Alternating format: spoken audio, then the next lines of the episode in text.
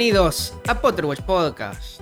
Una mirada Potterhead sobre la cultura pop actual. Yo soy Emi. Yo soy Cristian y en el día de hoy En el día de hoy seguimos con la comparativa entre La Orden del Fénix libro versus película. Esta sería la parte 2 de no sabemos cuántas partes Claro. va a ser. parte 2 de X. Sí, y bueno, ya sabemos que el libro es largo, los capítulos son largos y están muy cargados de información. Son muchos Todos- capítulos muy largos y muy grande el libro y hay mucha información, sí, como decías vos, a comparación de las pelis, porque si las pelis fueran bastante parecidas no diríamos mucho. Entonces vamos a estar contando todo el tema comparativo, pero también vamos a contarles que se realizó la WizardCon en Rosario y estuvimos con un- algunos compañeros, hermanos, primos, podcasteros, ¿qué seríamos? Colegas. yo Colegas. diría. No, colegas y amigos. Ahí está. Sí, sí, sí. Se hizo, se realizó el domingo pasado la WizardCon, que es el evento temático de Harry Potter en Rosario. Claro, el domingo pasado en podcast,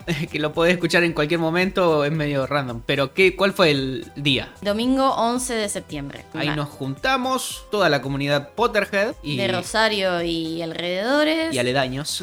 Sí, sí. Se estuvieron haciendo muchas actividades para ganar puntos de la Copa de las Casas. Hay stands con gran variedad de, de cositas para llevarte. Hay cafetería, hay Quidditch, hay clases, hay juegos de lo que busques, hay sorteos. Y bueno, nosotros, además de participar de, de las actividades, que yo participé en las trivias, que bueno, mi fuerte son las trivias, así que bueno, yo voy a eso, digamos, no me pidan que juegue al Quidditch, no me pidan que haga otra cosa. Exactamente. Eh, hay cosplay también, que hubo cosplays muy buenos, unas dinámicas hermosas. Bueno, además de todo eso, nosotros tuvimos el momento podcast, que fue un ratito ahí que estuvimos en el escenario compartiendo un momento con, con podcast amigos, con Exactamente. Radio El Merodeador y Las Quisquillosas. Sí, Radio El Merodeador es parte de la organización de WizardCon. Y bueno, se les ocurrió de hacer un- una sección podcast. Y se enteraron que, bueno, que nosotros íbamos a ir y que las quisquillosas también estaban apuntadas para ir. Así que, sabiendo que, que estamos en el rubro podcaster de Harry Potter, bueno, a ellos les gustó la idea de, de hacer un, Un una tipo crossover, digamos. Claro. Sí. Y así que, bueno, estuvimos charlando entre los tres grupos. Estuvimos ahí charlando un ratito, contando más o menos de qué va cada podcast, qué es lo que nos identifica cada podcast en particular, cómo salió la idea de empezar cada podcast. Estuvimos charlando un ratito, ahí un lindo momento entre todos y, y bueno. Sí, eh, divertido.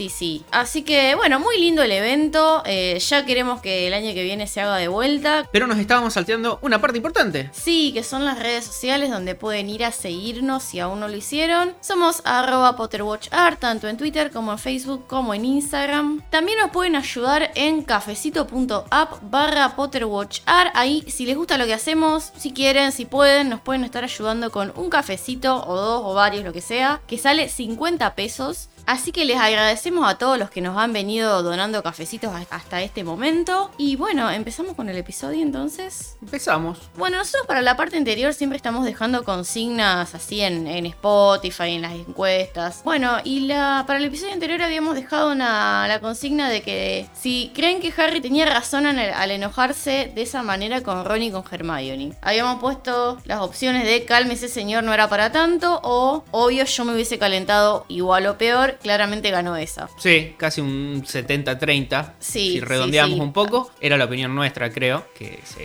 Harry tendría que haberle agarrado un, un palito de la cama, y un, un elástico de la cama y darle un chancletazo por el lomo a cada uno.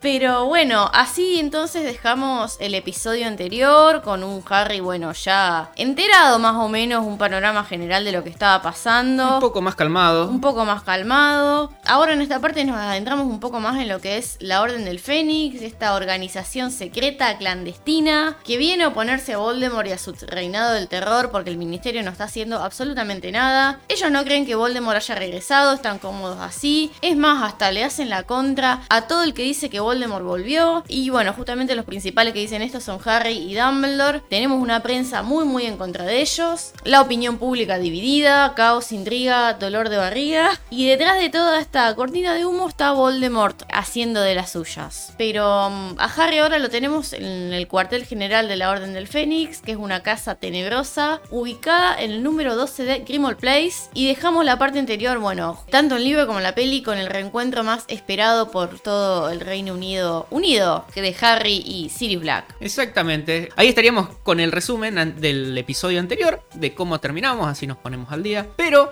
¿qué continuó pasando después del reencuentro con Sirius? Bueno, como ya dijimos, resulta que en el libro había un retrato imposible de, descolgar de una vieja horrenda gritándole cosas a la sangre impura y resulta que esta señora era la madre de Sirius. ¿Por qué esa era su casa? Grimmauld Place era la casa de los Black, la casa de Sirius y bueno, como Sirius era el último heredero vivo de la familia Black, eh, bueno, la casa, los bienes y todo le quedaron para él. Claro, de ese linaje. Había otros Black. pero- Claro, pero por, por lo menos de esos Black, él era el último heredero.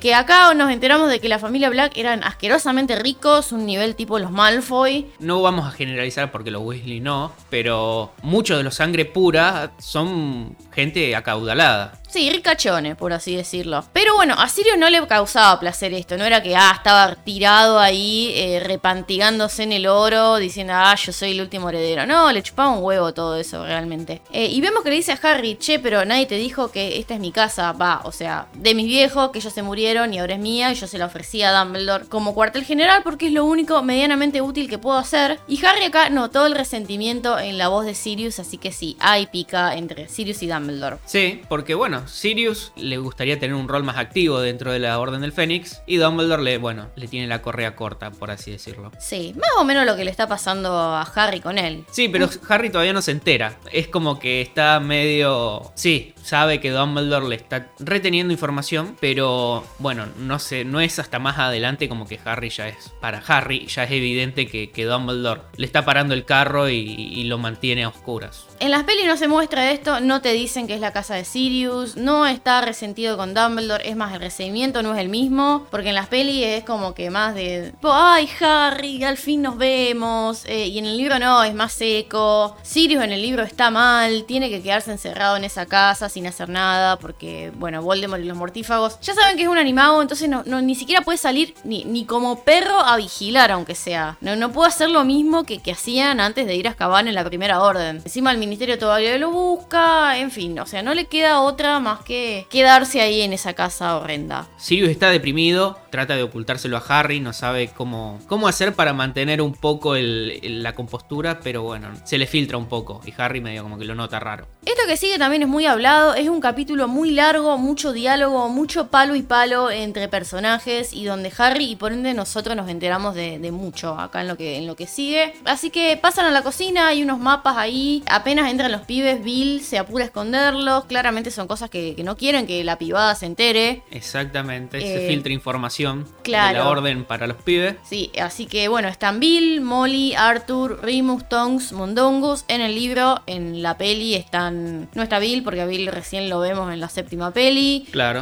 lo Eh, conocemos ahí. Claro, está Ojo Loco, está Tonks Kingsley, bueno, Sirius Remus, no está Mundungus, a Mundungus también lo conocemos en la séptima peli. Sí. Pero bueno, en el libro en realidad Mundungus es una pelota de trapos viejos, o sea, Harry lo ve como algo, unos trapos ahí eh, que parece que está dormido. Después, bueno, tenés todo un diálogo entre Tonks y Bill, que a mí yo cuando leí el libro, antes de que salga el sexto, me daba la impresión de que a Tonks le gustaba Bill, como que había algo entre ellos. Ah. No sé por qué, por la manera que le hablaba, como que le buscaba charla. Además que eran los más jóvenes de la orden ellos, así que Sí. tranquilamente podía ser que pasara algo. Y a lo mejor Tonks mostraba algún cierto interés por Bill, pero Bill medio como que... Sí, sí, sí, quizá pudo haber tenido algún crash con él. Y pues, pero porque a Bill se lo, se lo retrata como una persona como Un chico cool. pintón. Sí. Y, y es como que, bueno, entonces quizás las chicas buscaban a, a arrimarle el bochín a Bill. Sí, como Fleur. Quizás sí pudo haber tenido un crash con él. Después, bueno, a medida que pasa el tiempo se iba enamorando de Remus, como evidentemente pasó. Pero bueno, Harry se sienta con Sirius. Sirius le pregunta, che, ¿qué tal el verano? Una garcha, le dice Harry. Y Sirius, mira, no sé de qué te quejabas porque a mí me hubiese venido re bien una pelea a muerte para salvar mi alma. Por lo menos vos saliste ahí afuera, no como yo que me tengo que quedar encerrado acá como loco malo. Encima viene Snape y me echa en cara que él está ahí afuera arriesgando su vida y me hace quedar como el culo. Que yo acá esté encerrado, re cómodo. Realmente Sirius no, no está bien. Es totalmente entendible porque el tipo estar tantos años encerrado en Azkaban y escaparte contra lo imposible para después estar otra vez encerrado en esa casa, de verdad se entiende la frustración, la depresión, lo frustrado, lo amargado que está el chabón. Y Harry le pregunta, che, ¿qué estuviste haciendo entonces? Y mirá, estuvimos convirtiendo este lugar en un sitio habitable porque es una posilga, o sea, porque mucha noble y antigua casa de los Black, pero esto es una mugre. Claro, la, la casa había quedado deshabitada por mucho tiempo y Creature, bueno, como que se empezó a relajar un poco en sus, obligaciones y bueno, se ponía a charlar mucho con, la, con el retrato de, la madre de, Sirius. La verdad que dejaba de limpiar por, por mantener una linda y, agradable conversación con la madre de, Sirius. Así que, bueno, eh, eso es algo como que se presenta a la casa de que estaba muy venida abajo y que Molly le tira el guiño a, a todos como diciendo, bueno, ahora ya que están todos acá, se van a tener que remangar porque todavía no terminamos con este laburo. Sí, sí, Molly le va diciendo a Sirius lo que tiene que hacer. Mirá, hay un Bogart en el escritorio, las cortinas están llenas de Doxy. Y Sirius, viste, le contesta medio aburrido. Sí, dale, como quieras, mañana lo veo. Realmente, o sea, tener un tipo del calibre de Sirius Black limpiando me parece un desperdicio total. Bueno. Del talento de Sirius Black, no. Anda a charlarlo con Dumbledore. Sí, sí, por supuesto. Anda a presentarle las quejas a Dumbledore. Sirius le presenta a Harry a Mundungus, que ahí se despierta y dice: Yo voto por Sirius. O sea, está re en cualquiera el chaval. Claro, está- venía con la resaca de, de- de seis días más o menos. Sí, sí, sí. Eh, y se pone a fumar una, una pipa mística de un, col- de, de un olor horrendo. Se disculpa con Harry, le dice, mirá, pibe, disculpame por lo de la otra vez, que me fui cuando, lo- cuando pasaron lo de los dementores. Pasa que se me presentó una oportunidad de negocios imperdible, vos sabés, me tuve que ir. Y Molly lo caga a pedos, o sea, primero por fumar la pipa esa y después por la idea de, de los negocios. Claro, los negocios era... No eran negocios limpios, digamos. Claro, quería comprar cosas choreadas para revender, entonces los negocios de Mundungu no son muy legales, que digamos. Sí, pero lo que contábamos la otra vez, o sea, Harry le pregunta a Sirius que cómo puede ser que este tipo está en la orden y Sirius le dice porque escucha cosas que nosotros no escuchamos. Claro, Mundungu está en un nivel de, de gente, mezclado con un nivel de gente que el resto de, de la sociedad no llega hasta tan abajo. Claro, y es útil, eso para la orden es útil, porque vos necesitas tener a tipos ah, de inteligencia probada, totalmente limpios e intachables. También te bien, te, te sirve tener a gente como Mundungo que, que no se junta con lo mejorcito de la sociedad. Claro. Entonces, viste. Entonces vos sabés qué se está rumoreando por allá abajo y qué es lo que, que está diciendo la gente en los niveles más bajos de la sociedad. Sí, así como la tenías a la señora Fig, que era como la ficha que tenía Dumbledore en, en el mundo Muggle. Sí, más específicamente en el, En el en barrio de de Harry. Harry. Porque también, como decías vos, de una persona que es intachable, con un currículum espectacular, ¿qué hicieron? Lo mandaron con el ministro Muggle, que era Kingsley. Entonces es, era como, sí, está bien, era un espía del ministerio o un ayudante del ministerio para, para proteger al ministro Muggle, pero también era un doble agente, estaba metido con, con la Orden del Fénix. Entonces era una doble protección y una, doble manera de, de mantenerse informado de qué están viendo los muggles o qué, qué se rumorea en el lado de los muggles, qué es lo que se está filtrando del lado mágico hacia los muggles y que está molestando al, al gobierno muggle. Sí. Otra cosa a detenernos acá es que Mundungo ya le anda echando el ojo a las riquezas que hay en Grimmauld Place. Ve una copa de plata y le pregunta a Sirius, che, pero Sirius, ¿esto es plata maciza? Y Sirius le chupa un huevo. Le dice, sí, plata labrada por duendes en el siglo XV con el escudo de los Black. Y Mundungo, ah, se puede borrar, viste, ya anda como echándole el ojo. Y esto va a ser muy importante para lo que viene. Esto de Mundungo robando y contrabandeando cosas de valor, así que ojota acá. Claro, eh, es como que es el que iba después de la limpieza y, y bueno, todo lo que quedaba amontonado y no, y no amontonado para tirar, Mundungus como que le pegaba una, una repasadita. Claro. iba a una bolsa aparte, digamos. sí, sí. Porque Sirius como que mucho sobre su legado Black no le importaba, incluso como que lo despreciaba. Y bueno, todas esas cosas de, de valor a la sangre o la sangre familiar en todo caso de los Blacks, era como que lo rechazaba y lo tiraba. Y Mundungus como que venía por atrás y decía, bueno, si esto lo tira... Me sirve, Me sirve. y lo que no tiraba también Mundungus pasaba y también le decía, me sirve, así que... Sí, pero lo cierto era, ya lo vamos a ver en el siguiente capítulo, pero los Black, tremendos acumuladores compulsivos. O sea, Y están para esos programas de Discovery Channel. Bueno, pero a lo mejor tenían habitaciones grandes, no sabemos. Si la casita era chica, bueno, tenían un problema, sí. Pero a lo mejor las habitaciones tenían un encantamiento extensible, algo por el estilo. Bueno, a Fauci y a Molly van a hacer. um, lo vamos a boquear bastante en este episodio. Pero bueno, Molly, Molly acá me gusta porque pide ayuda para cocinar. La tipa dice: Bueno, miren, loco, si acá quieren comer, me van a tener que ayudar porque yo sola no puedo. Está bien eso, que se plante la tipa. Banco. Pero bueno, Harry la quiere ayudar y no, vos no, querido. Debes estar cansado. Sentate, total, tengo. Total, no servís para mierda. Claro, No total, tengo otros siete esclavos para que me No ayuden. sabés cocinar, andate. Claro. Y Tonks, bueno, también quiere ayudar y, y mientras va tira algo porque es muy torpe la tipa. Es muy como yo, Tonks. Me siento muy identificada con, con ella. Y le dice, vos servís menos que Harry, también sentate un rato. Sí, quédate sentada, querida, quédate sentada. Cuestión de que se ponen a ayudarla a Molly, eh, Fred, George. Hacen magia porque ahora son mayores de edad y pueden hacer magia todo el tiempo. Se ponen a cortar el pan con un cuchillo. Y bueno, ese cuchillo no sé cómo vuela. Vuela y se clava donde estaba, a centímetros de donde Sirius tenía la mano. Tiran cerveza de manteca, un desastre. Molly los caga pedo. Y le dice: Dejen de hacer magia todo el tiempo, me tienen podrida porque Bill no andaba a cada ocasión ah, hechizando cosas. Charlie no, no hacía magia en cada rato. Percy, y acá se refrena porque no se habla de Percy. No, no, no. O sea, lo- la pibada haciendo el esfuerzo de no sacarle el tema de Percy para que no se sienta mal y va ella y lo nombra. Y bueno, la costumbre Sí. de retar a los,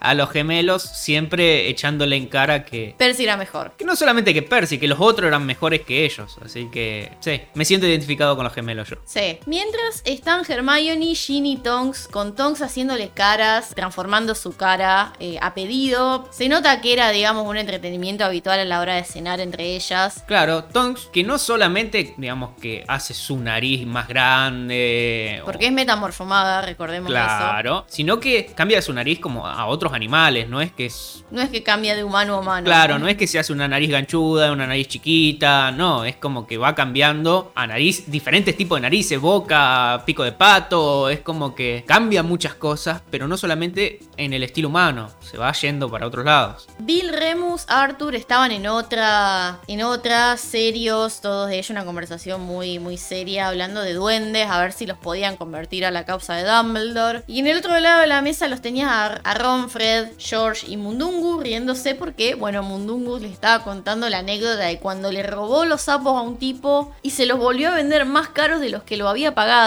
Divino este señor. Sí. Molly lo caga a pedos de nuevo, le dice, deja de contar tus negocios ilegales. No sé dónde aprendiste los conceptos del bien y del mal, pero te faltaron un par de lecciones fundamentales, le dicen. Ay, Molly, cállate, Molly. A mí me resulta muy raro ver a toda esta gente junta, la verdad. En esta parte del libro, porque los tenés a los Weasley, a Remus, a Sirius, o sea, un rejunte de gente de distintos ámbitos que en otros libros hubiese sido impensado. No, es como el, el assemble de los Vengadores. Sí, comiendo como era shawarma. Comiendo shawarma en un, en un Nueva, Nueva York, York. desolado. Así que, mm, bueno, terminan de comer, están todos soñolientos, relajados, y Molly dice, bueno, a mimir. Y Sirius, pará, pará, pará, Harry, yo pensé que lo primero que ibas a hacer apenas llegabas acá era preguntar por Voldemort y cambia la atmósfera por completo, eh, y ahora es tensión todo. Y Harry, sí, pregunté, pero Ron y Hermione no me dijeron nada porque no saben, y como no pertenecen a la orden, y acá empieza el palo y palo entre Molly versus Sirius, se ponen picantes los dos. Y los mellizos más tarde. Sí, sí, sí. Molly, y tiene razón. Y Sirius, che, pero ¿y ¿desde cuándo uno tiene que pertenecer a la Orden del Fénix para hacer preguntas? Y saltan Freddy y George, che, pero un momento, ¿por qué Harry tiene derecho a preguntar y a nosotros no nos dicen nada? Y Sirius, bueno, eso lo decidieron sus padres. Harry, por otro lado, y Molly acá, tú no eres nadie para decir lo que le conviene a Harry. Para un poco, Molly. Sí, bueno, hay un tema de, control sobre Harry que están peleando Molly y Sirius. Sirius quiere como tener un- una relación más abierta con Harry, contarle más o menos, va, en realidad él quiere contarle todo. Y Molly no, Molly tiene un- una vista más cerrada y quiere tener toda la información oculta de sus preciados niños. Y eso Protegerlo, digamos. Claro, protegerlo, entre comillas. Porque bueno, la- como vemos más adelante en la saga, la, infor- la información también es protección. El, el saber es un método de, de- de protegerse y de... Es poder. Es poder, la información es poder. Por eso la Orden del Fénix trabaja en secreto y por eso Voldemort trabajaba en secreto, buscando infiltrarse en diferentes es parte del gobierno. Porque la información es poder dentro de, estos, de estas batallas secretas que hay entre el bien y el mal. Todo bajo las narices del ministerio, pero a ocultas del ministerio. Y bueno, Molly, que también ve como, como a Harry, a uno de sus pichoncitos, es como que, bueno, busca ocultarle todo. En cuanto a los gemelos que recién están cumpliendo la, mayoría de edad, yo tengo dos teorías. La primera es que ella no, no deja de ver a los gemelos como niños todavía y no los deja participar. Y otra es que, teniendo en cuenta que Bill y Charlie son parte de, de la Orden del Fénix, y calculo que Percy también lo sería si, bueno, lo fue al final, pero bueno, son magos más experimentados y tienen ya como una carrera y están probados como magos, es que no confían en Freddy y George, es como la versión más, más pesimista, ¿no? No confía en Freddy y George que estén para, a la altura para pertenecer a la, a la Orden del Fénix. Vos decís que no confía en su criterio. Sí, sí, en su criterio, ponele o lo que sea, no confía en ellos. Sí, bueno, pero a ver, también es cierto que, bueno, ya son grandes todos ellos y... Sí, bueno, eso es lo que termina siendo la discusión acá. Sí, es porque, que, a ver. Bueno, a ver, si Bill y Charlie pueden pertenecer a la Orden del Fénix porque son más mayores de edad, ¿qué pasa con los gemelos? Que también son mayores de edad. Por más que hasta hace un rato haya sido los pichoncitos de ella. Bueno, igual Molly van a tener 50 años todos y los va a seguir protegiendo. ¿eh? Ella es así. Obviamente. Mamá gallina es así. Pero... mm, Sí, eh, bueno, esta, esta mm, balanza de poder o pelea de poder que va yendo de un lado, va yendo para Molly, va yendo para Sirius. No olvidemos que el centro de esta balanza de poder no va para Sirius, no va para Molly, sino que el centro está anclado en Dumbledore. Sí, pero bueno, justamente Sirius le dice, mira, no le voy a contar nada más de lo que necesita saber, pero ya que fue él el que fue a re- regresar a Voldemort, o sea, no sé, me parece que tiene derecho, porque de no ser por Harry, ninguno de nosotros estaríamos acá. Y Molly, pero es un chico, tiene 15 años, no pertenece a la orden. La voy a hacer mucho en, en- en tono de burla, Molly, eh, sepan esto. Nos dimos cuenta, creo. Sí, y Sirius, pero se ha enfrentado a cosas más graves que muchos de nosotros. No es un niño, y Molly. Tampoco es un adulto. Harry no es James. Y es para decirle, y vos no sos Lily, pelotuda. Y Sirius acá se, se recalienta un poco. O sea, sé perfectamente quién es. Gracias. La reconcha de tu madre, Molly.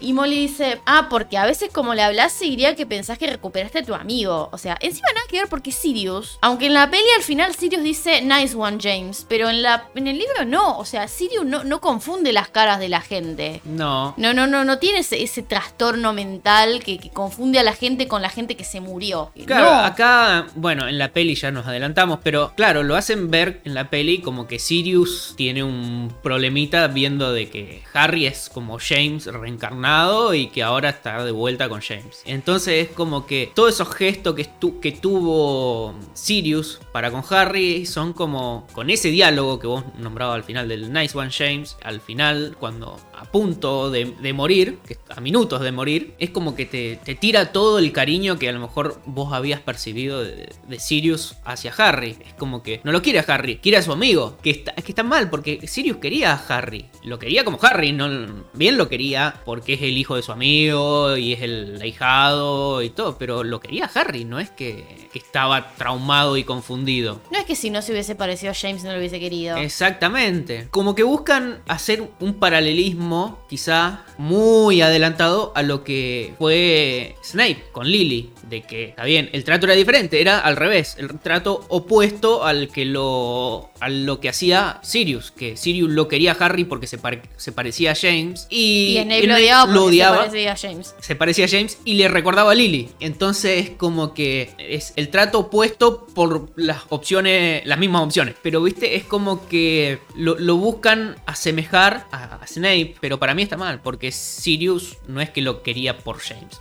lo quería Por ser quien era. por ser quien era, exactamente. Sí, sí. Y Harry, bueno, se queda como que, ¿qué tiene de malo que yo me parezca a mi padre? Y Molly le dice, nada, Harry, pero vos no sos tu padre por mucho que te parezcas a él. Todavía vas a la escuela y los adultos responsables por vos no deberían olvidarlo. Y Sirius, ¿me estás llamando irresponsable? No, pero sos un arrebatado, le dice Molly. Y Dumbledore siempre te está recordando que te tenés que quedar en casa. Y Sirius está, no metas a Dumbledore en esto. Ahí nos vamos dando cuenta que, que Dumbledore es el jefe de la Orden del Fénix, pero quizás que Dumbledore está teniendo algunas decisiones muy, muy absolutas en temas que quizás él no, no debería estar metiendo las narices. En mi opinión. ¿Te referís a que Sirius se tiene que quedar encerrado y eso? No, en el tema más familiar, eh, en el hecho de decir por qué controla la información que llega hacia Harry si él no es nada de Harry. Él es el director, que vaya a dirigir sus alumnos a su escuela y si no quiere contarle nada a Harry en la escuela, en la escuela. Pero Sirius es el tutor de Harry y por más que por más que no sea su padre, el que está a cargo de la, de la crianza de Harry es Sirius. Sí, o sea, le aceptaron la autorización para ir a Hogsmeade firmada por Sirius, listo, ya está, el Ya tutor. está. Sí, es cierto, Sí. estoy de acuerdo, sí. Digamos, si vos lo aceptás para eso, es que vos estás aceptando a, a Sirius como tutor legal y como persona que está responsable por la crianza de Harry. Si Sirius le quiere contar sobre la Orden del Fénix, qué está haciendo Voldemort, qué es, cuál es el plan de la Orden del Fénix, Si le quiere dar la charla. si le quiere dar la charla, contarle la de la- la la- las bebés. abejitas y las flores, el repollo y la cigüeña. Es tema de Sirius y de Harry. Entiendo también una parte que, que Dumbledore y Molly le dicen, mirá, ya al final, digamos, o- va, no solamente Molly, porque Molly lo, lo- lo cerraría todo, Dumbledore también lo cerra- cerraría toda la información. Lo que, me corrijo, es lo que el resto de la orden le dice a Sirius, es como darle información a Harry, pero hasta ahí nomás. Lo, lo heavy... justo y necesario. Claro, lo heavy, guárdatelo, pero contarle, bueno, un poco de cómo el repollo, pero tampoco le cuente cómo llega la ci- la cigüeña. Y entonces es que, bueno, se negocia un poco el, el tema de la información que va, que va a darse a- hacia, hacia Harry. Sí, y Molly como ve que se está quedando sin argumentos, le pide ayuda a Arthur, le da un codazo, le dice, Arthur, ayúdame, boludo. Y Arthur está re en la suya, se toma todo su tiempo para contestar. No sé si están en la suya, es como que no se quería meter en el quilombo, básicamente. Era un quilombo Sí. que, que Arthur no quería meterse. Sí, sí, sí. Se saca los lentes, los limpia, se los vuelve a poner, se toma un vinito, dice, mira Molly, yo creo que ahora las cosas cambiaron y Harry si se va a quedar acá, algo tiene que saber. Duerme afuera, Arthur, esta noche.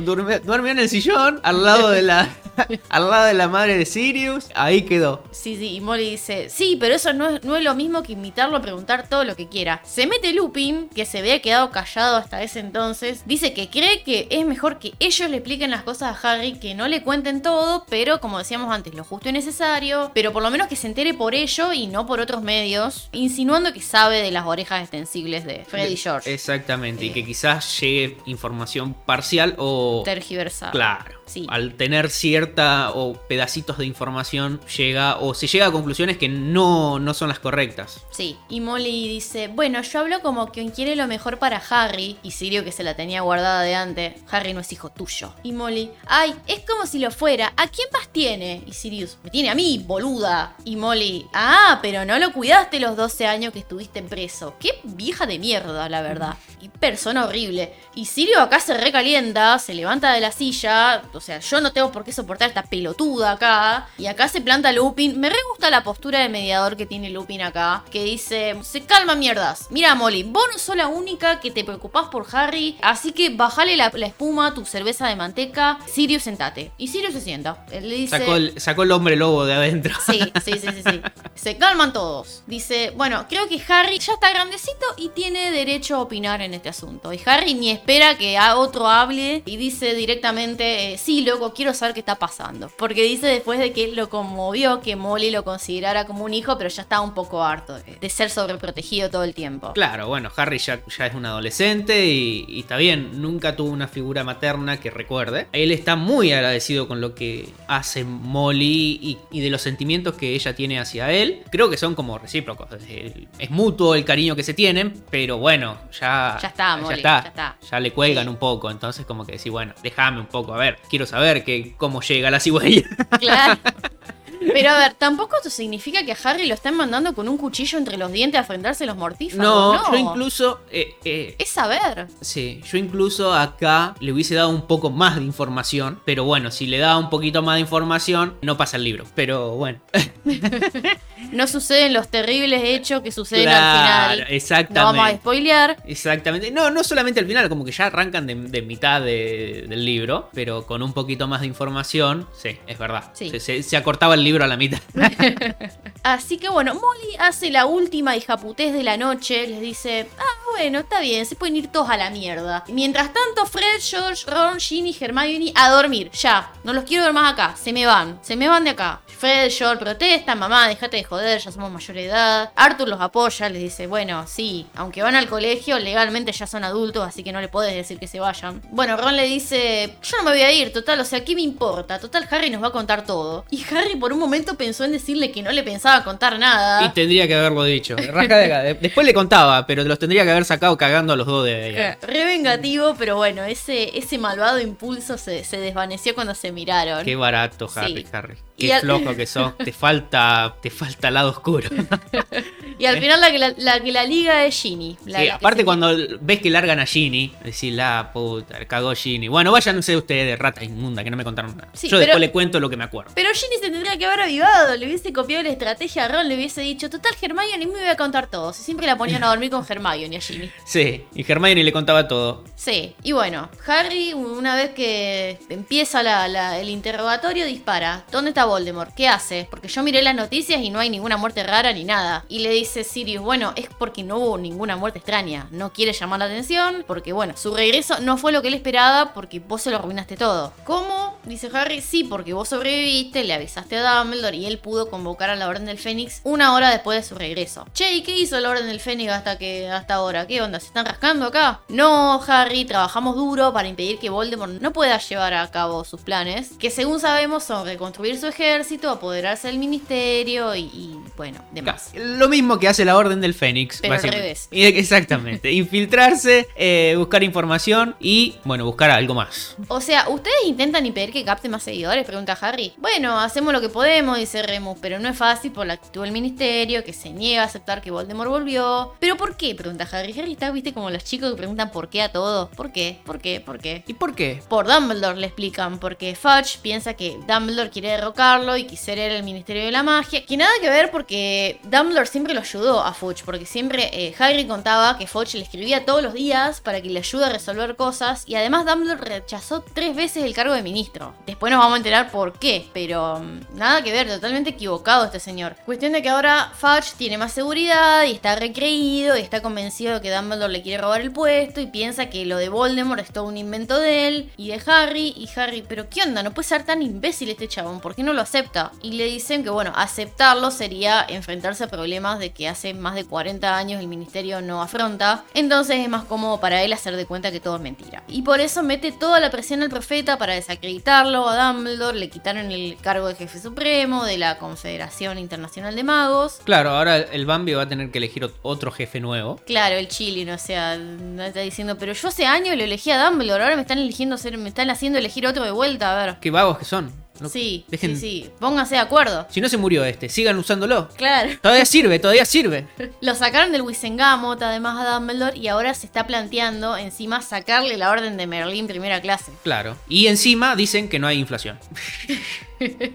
Pero Bill dice que no le importa a Dumbledore con tal de que no lo saquen de las ranas de chocolate, de los cromos, está todo bien. Exactamente. Y Harry, re ilusionado, pregunta, che, pero ustedes le cuentan a la gente, ¿no? Que Voldemort volvió. Y la realidad es que no, no pueden ellos, digamos, como Orden del Fénix, digamos, salir a repartir flyers y de- decir que Voldemort volvió. Eh, Andar yo- con una campanita en la esquina. Claro, únete a la Orden del Fénix. No, no, no, realmente. eh, primero porque Sirius al ministerio lo busca, Remus tiene toda la mala prensa de ser un hombre Y los otros, bueno, no, no, no pueden andar diciéndolo por ahí porque trabajan en el ministerio, la mayoría de ellos. Así que son medio como un grupo de outsiders todos ellos, ¿no? No. Así que, bueno, igualmente le dicen que convencieron a algunas personas, por ejemplo a Tonks y a Kingsley, que, que bueno, que no eran parte de la primera orden ellos. Y bueno, Kingsley, que, que según ellos es un árbol que está encargado de la casa de Sirius y les dijo a todos que Sirius está en el Tíbet. Y, eh, o sea, como que de poquito de adentro, viste, van haciendo laburo de hormiga con la gente. Claro, no pueden hacer mucho porque, bueno, también es como Voldemort. No quieren levantar la perdiz y, bueno, no quieren pecar de, de codiciosos. Hacen trabajitos, como decía vos, trabajito de hormiga. Sirius, ¿dónde está? Y yo escuché un reporte de un chabón que me dijo que lo vio en camino al Tíbet. Entonces lo mandan al chabón a Cancún. Está lejísimo, no vale los recursos de- del ministerio ir a buscarlo. Y bueno, entonces como que queda todo relegado y la gente como que se busca olvidar de que, bueno, ya Sirius no es un problema, se fue el chabón, está en otro lado, está en otro país y no tiene ningún interés de estar en, en Reino Unido, así que no es problema nuestro. Claro. Y lo último que hablan es que Harry, bueno, pregunta, al, al final se va a terminar sabiendo que Voldemort volvió, ¿no? Y Harry le dice a Sirius, mira, Voldemort no va casa por casa de la gente imitándolos a unirse a él, o sea... eh, Debería. Eh, Sería muy. Disculpe, ¿tiene tiempo de hablar del señor tenebroso? Y le da un,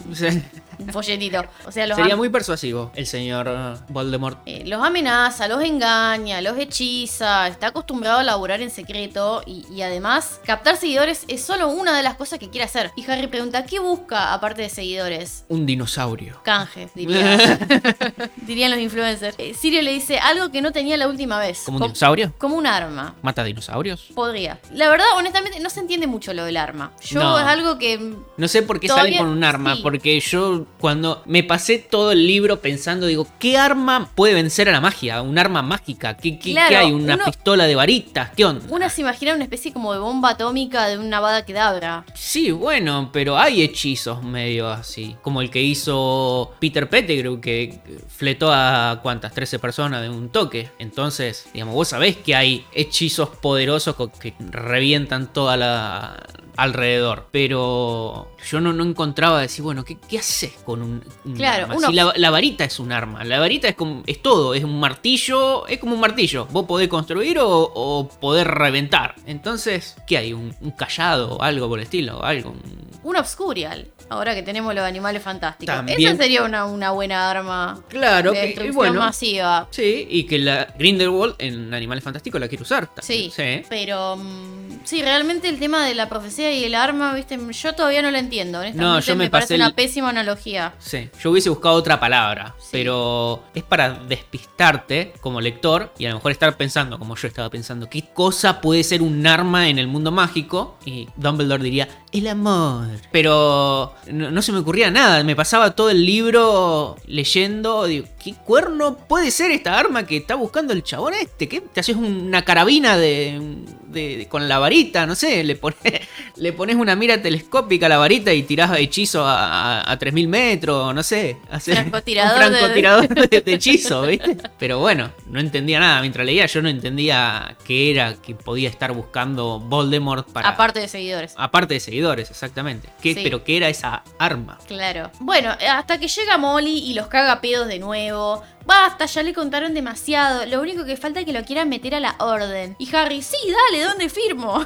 Harry estaba re entusiasmado. Y acá Lupin se planta y dice, no, no, en la orden somos todos adultos, somos todos mayores de edad. Molly ahora tiene razón, ahora le doy la razón a Molly, se van todos a dormir. Ya hablamos mucho. Ahí la cagaron porque tendría que haber charlado 30 segundos más para darle la información a Harry de que él podría ser un, el mismo espía de Voldemort. O sea, decirle, che, Harry, estudió clomancia porque Voldemort te va a estar tratando de manipular en tu cabeza. Claro, Eso- no, no tanto así, pero decir, mirá Harry, entendé que vos sabés que sos, tenés un vínculo con Voldemort y que por ahí ves cosas de lo que él ve, en situaciones que él está. Haciéndote la idea de que puede pasar al revés, de que el chabón se dé cuenta y te esté haciendo ver cosas que no pasaron o no van a pasar y que puede usar ese Skype místico para, para mandarte a lo mejor alguna información que no es. Está bien, si vos ves algo, vení, contalo, decile a Dumbledore, mandame una carta a Sirius, a mí, a quien sea. Contalo, no te lo quede callado. Pero ten en cuenta que puede haber algún, algún tejimaneje. Te la dejo picando. Claro. Bueno, en la peli no ocurre esta pelea con, de Sirius con Molly. O sea, ocurre, pero es la que ellos escuchan con las orejas extensibles en, Claro. la, en la escena anterior. Directamente están en el comedor, le cuentan a Harry que el profeta miente sobre él y sobre Dumbledore. Hay un titular de, de Fudge que dice, eh, todo está bien, como la alarma de Homero que sonará cada cinco minutos para anunciar que todo está bien. Como el perrito ese que se le está prendiendo la casa y está tomando café sentado en la, mesa. Está tomando café y dice, ¿está todo, está todo bien? Bueno. Sí, Remus cuenta que el ministerio está presionando al profeta, que Fudge cree que Dumbledore quiere robarle el puesto, bueno, más o menos lo que, lo que dice en el libro. Sirius le dice que quiere reconstruir su ejército, no solo de magos, sino de las peores criaturas del mundo, pero que conseguir seguidores no es lo único que quiere. Molly lo mira a Sirius y Ojo Loco le dice, Sirius, ten cuidado. Bueno, acá hablan del, del beso que no tenía la última vez, el arma, Molly, bueno, basta, ya son un chico, lo van a terminar reclutando para la orden y Harry, sí, quiero eso, si Voldemort está, está armando un ejército, quiero luchar y Sirius está re orgulloso. Claro, esa ese parte momento. para mí está bien, el Sirius que como que le das el, el medio guiño en el- con el ojo. Sí, ese es mi pollo. Es claro, que mira para otro lado, pero le, le tira el medio guiño. Está bueno. Sí, le hace como, ¿ves? ¿Ves? Pero, claro, eso también queda opacado si uno lo piensa con, el comentario anterior que habíamos dicho, de, que Sirius lo ve como James en las pelis. Pero acá, sí, me gusta la, parte del final, eh, esto de que Ojo Loco ya también lo, frena. Me hubiese gustado así un- un- una pelea, una pica Molly Sirius. Que después, si volvemos al libro, las cosas se arreglan, pero queda tensa la relación entre ellos. Sí. Desde sí. ahí en adelante, de este momento en adelante, hay una relación cordial con Sirius. No, no es que están peleados, no es que no se hablan, pero es como lo justo y necesario. Sí, es como que está todo bien, pero tú aquí y yo allá. Así. Exactamente. Sí, sí. Después de esto en la peli tenemos una escena de Harry soñando con Voldemort y con la audiencia del ministerio, que es al día siguiente. La audiencia es al día siguiente. Pero en el libro pasan unos días, unos días antes de eso. Y bueno, lo que tenemos ahora es un capítulo llamado La noble y antigua casa de los Black, que está dedicada totalmente a la limpieza, la desinfección de esa casona. Es un capítulo bastante descriptivo este. Sí, que uno lo lee y es, es relleno. Sí, es relleno. Es relleno, pero tiene sus cosas. Claro. eh, Hay que prestar atención. ¿Qué pasa? Este capítulo relleno del libro, que uno lee, es capítulo relleno, salvo por una frase en una oración, ni siquiera una oración, es una frase en una oración. en un párrafo, en un capítulo gigante. Pero bueno, contamos, arrancamos del principio, si no vamos a, a estar yendo de un lado para el otro de este capítulo, ¿no? Sí, pero bueno, lo que decía antes es, te da un pantallazo de lo que era la vida de una antigua familia de sangre pura, que es interesante. Sí. Eh, porque Harry no, no conoce otra cosa. Claro, y la casa como que quedó congelada en el tiempo de lo que era la familia Black en su máximo esplendor, podría decirse. Sí, sí. Los chicos se fueron a dormir, pero por supuesto no se iban a quedar callados, se iban a poner a hablar de todo. Y flashean, viste lo que decíamos nosotros, de que esa arma deben- deben- tiene que ser como una especie de bomba atómica, algo capaz de matar mucha gente a la vez. Harry se pone como a soñar desde que quizá podía ser una criatura y Harry le dice, en, ese, en el sueño Harry le dice, bueno, este año vamos a estudiar armas. Sí. Y era un animal que hacía cosas, que hacía armas, no sé, muy, muy flashero todo ese sueño. Claro, Eh, es, es un sueño sueño, no es que está uniendo su mente con Voldemort No, no, ni nada no. por el estilo. Es Este como- es un sueño sueño. Sí. Uno de los pocos que se cuenta que es un sueño. es como le pasaría a uno cualquiera, que por ahí suele se suele soñar sobre lo, lo que pasa en el día a día, bueno. así. Claro, te viste un documental de Chernobyl y después estás pensando de que hay una bomba atómica y qué sé yo, bueno. Sí. Al día siguiente se levantan para la desinfección de la casa, esta vez les toca el salón. Hay unas cortinas verdes de terciopelo que se escuchan zumbar y están todos con unos rociadores y con el pañuelo atado tipo tapaboca. La onda es que las cortinas están llenas de doxis. Las doxis son unas criaturas tipo hada, cubiertas de pelo, con alitas, son Claro. con dientes filosos. Un duendecillo místico, sí, no, no, medio rarito. Sí, pero son consideradas plagas. Plaga o hogareña. Y bueno, Molly se queja de qué onda este elfo que no estuvo haciendo una mierda, este a Creature se refiere, y Hermione, bueno, pero es viejito, no puede, viste, lo defiende Hermione. Y llega Es- Sirius como dice, Es viejo para lo que quiere, Creature. sí, viste, como y que es sordo cuando quiere. Claro, exactamente. Sí, sí, y llega Sirius y diciendo, te sorprendería de lo que es capaz Creature, porque Sirius se lleva como el culo con Creature, y viene, resulta que le va a dar de comer a Buckbeak, que está ahí, Buckbeak, así que bueno, Buckbeak está a salvo. Sí. Esa es otra cosa que nos cuentan. Y acá, bueno, se ponen a rociar las doxis con un insecticida. eh, Con ah, doxicida. Doxicida. Molly antes consulta la guía Gilderoy Lockhart de las plagas del hogar. Exactamente. Están todo el día pulverizando cortinas ese día y en el interín Freddy y George se roban unas cuantas doxis que quedaron ahí desmayadas porque no era que las mataban. Claro, el doxicida, que uno piensa que mata doxis, lo que hacía era paralizarla. Yo creo que es más tortura que otra cosa. Imagínate, vos anda un bichito andando normal, La la la la la la. Y En la después te- te agarra, te quedas paralizado y ves como bichos gigantes te agarran y te meten en una bolsa junto a vos, tu familia y, y todos los seres que querés y conoces. Estás metido en una bolsa oscura y te llevan paralizado. Andás a ver dónde. ¿Te ¿Alguien quiere pensar en las doxis? No, a ver, si vos haces un doxicida, fletalas al toque. si la querés. No, pero si yo quiero el que es atraparlas y que vayan. Vuelven las Doxy. El bicho vuela. Eh, no es que. Es como decir, bueno, yo agarro una abejita que quiso entrar a, a, mi casa y la saco afuera. Si es una abeja reina y se te va a meter a la casa y listo. Te va a hacer lo que quiere. O la fletá o, o ya está. Mudate a otro lado. Como los gnomos ahí del jardín de los Willy. Claro, que los agarraban, los mareaban y los tiraban. Y después volvían los Después chabones. volvían los chabones. Después la tardecita, cuando se le dio el, el dolor de cabeza, se pegaban la vuelta. Y sí, no, dale con un martillo y a la miércoles. Eh, lo mismo que las dogs. Y si la va a torturar así, imagínate, meter, o que te metan en una bolsa, por ejemplo, una bolsa de plástico, y cierran la bolsa, y te moría asfixiado a andás a ver en cuánto tiempo. En todo caso, la paralizás y dala contra el suelo, o sea, algo más humano, qué sé yo.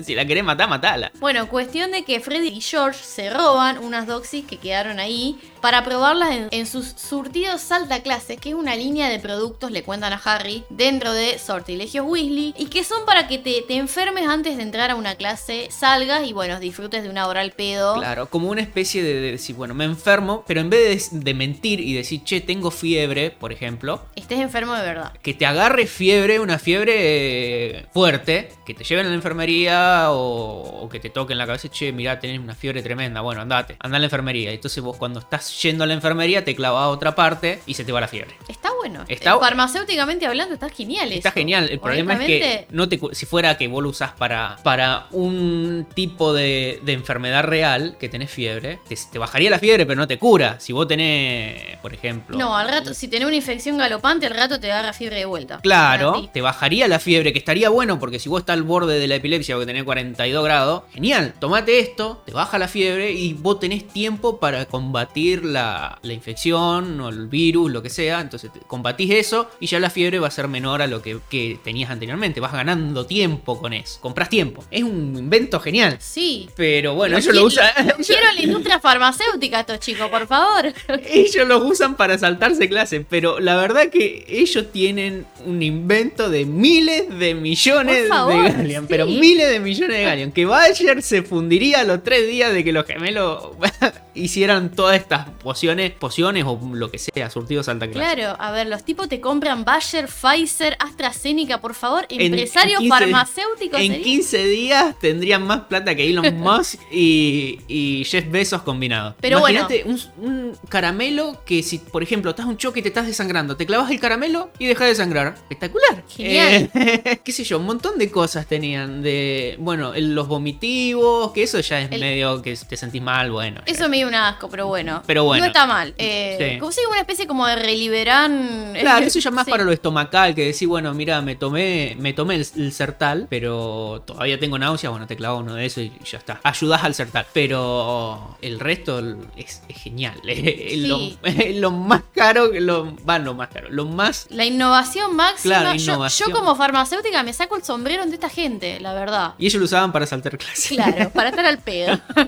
Así que bueno, la cuestión era eso, que estaba todo en fase experimental y ellos estaban buscando ingredientes, estaban todo probando todo en ellos mismos. Claro, sí, ni siquiera estaba en beta esto, era- esto era alfa puro, porque... Sí, eh, Pero en vez de probar en animales, como Claro. eran las fases, las primeras fases de desarrollo de un medicamento, experimentar en ellos. O sea, se saltaban varias fases, digamos. Claro, un montón de cosas, pero bueno, eh, eh, recién estaban probando decir, bueno, a ver qué efectos tiene este veneno o si diluyo esta cosa en una mínima proporción, hace tal efecto, bueno, si lo combino con otra cosa y a ver si me sirve para esto. Estaba en, en la idea nada más, Claro, era- considerando que a ellos no les gustaba estudiar.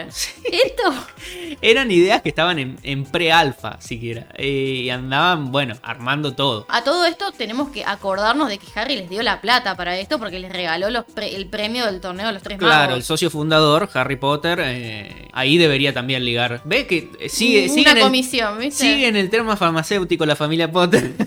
Claro, ellos que eran dueños de ese imperio de las pociones. Exactamente, sí, en el, en el imperio farmacéutico. rubro, sí. Claro, no cambia de rubro Harry, pero sigue invirtiendo, ¿ves cómo es Harry? Sí, sí, sí. Sigue invirtiendo bien la plata de la familia. Mientras tanto, ellos habían puesto un anuncio en el Profeta de lo que ya tenían, porque tenían otras cuantas más boludeces. Claro. Eh, y bueno, hacían envíos por Lechus, Mercado Lechus. Mercado Lechuza, Mercado Claro. Libre Lechuza.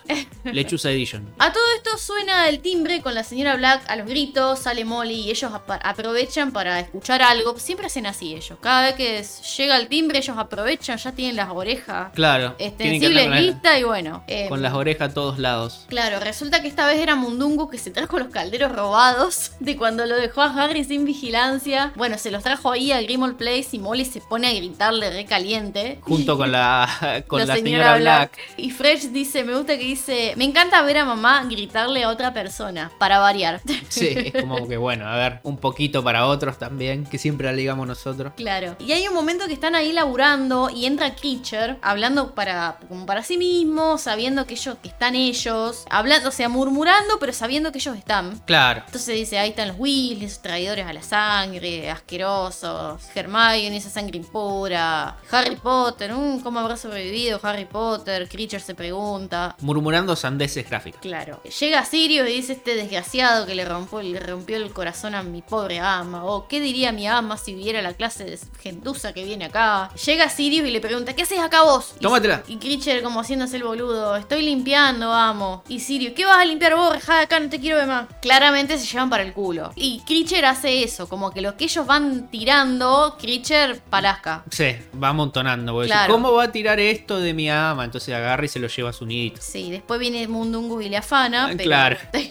pero bueno, Creature tiene esto, digamos, no lo soporta a su amo, no le va a decir nada directamente, pero por atrás le dice de todo. Tiene eso, digamos, no es como Dobby que cuando hacía algo mal en Sí. contra de sus amos se castigaba. Este Claro. no. Bueno, pero Dobby tenía la orden de, de sus amos de, de que ni siquiera se gastaban en castigarlo, porque ya sabía que, que cuando había hacía algo mal tenía que ga- castigarse él solo, porque los amos de él ni siquiera se gastaban en castigarlo. Y acá llegamos a la parte de la casa donde está el tapiz con el árbol genealógico de los Black, que es un tapiz hermoso. En la casa de Mina Lima, donde fuimos en Londres, lo tienen, tienen ese diseño, te venden los rollitos para que vos empapeles tu casa. Claro, tenés los rollitos de, para empapelar. Obviamente que- una fortuna. Que sale, no una fortuna, sale dos o tres fortunas. Cada rollito. Cada rollito no, no alcanza. Eh, y el ro- obviamente, un rollito, no sé, un cuerno de empapelar, no sé, si vivís en el armario bajo las, eh, bajo las escaleras como Harry, quizás, quizás te alcance para cubrir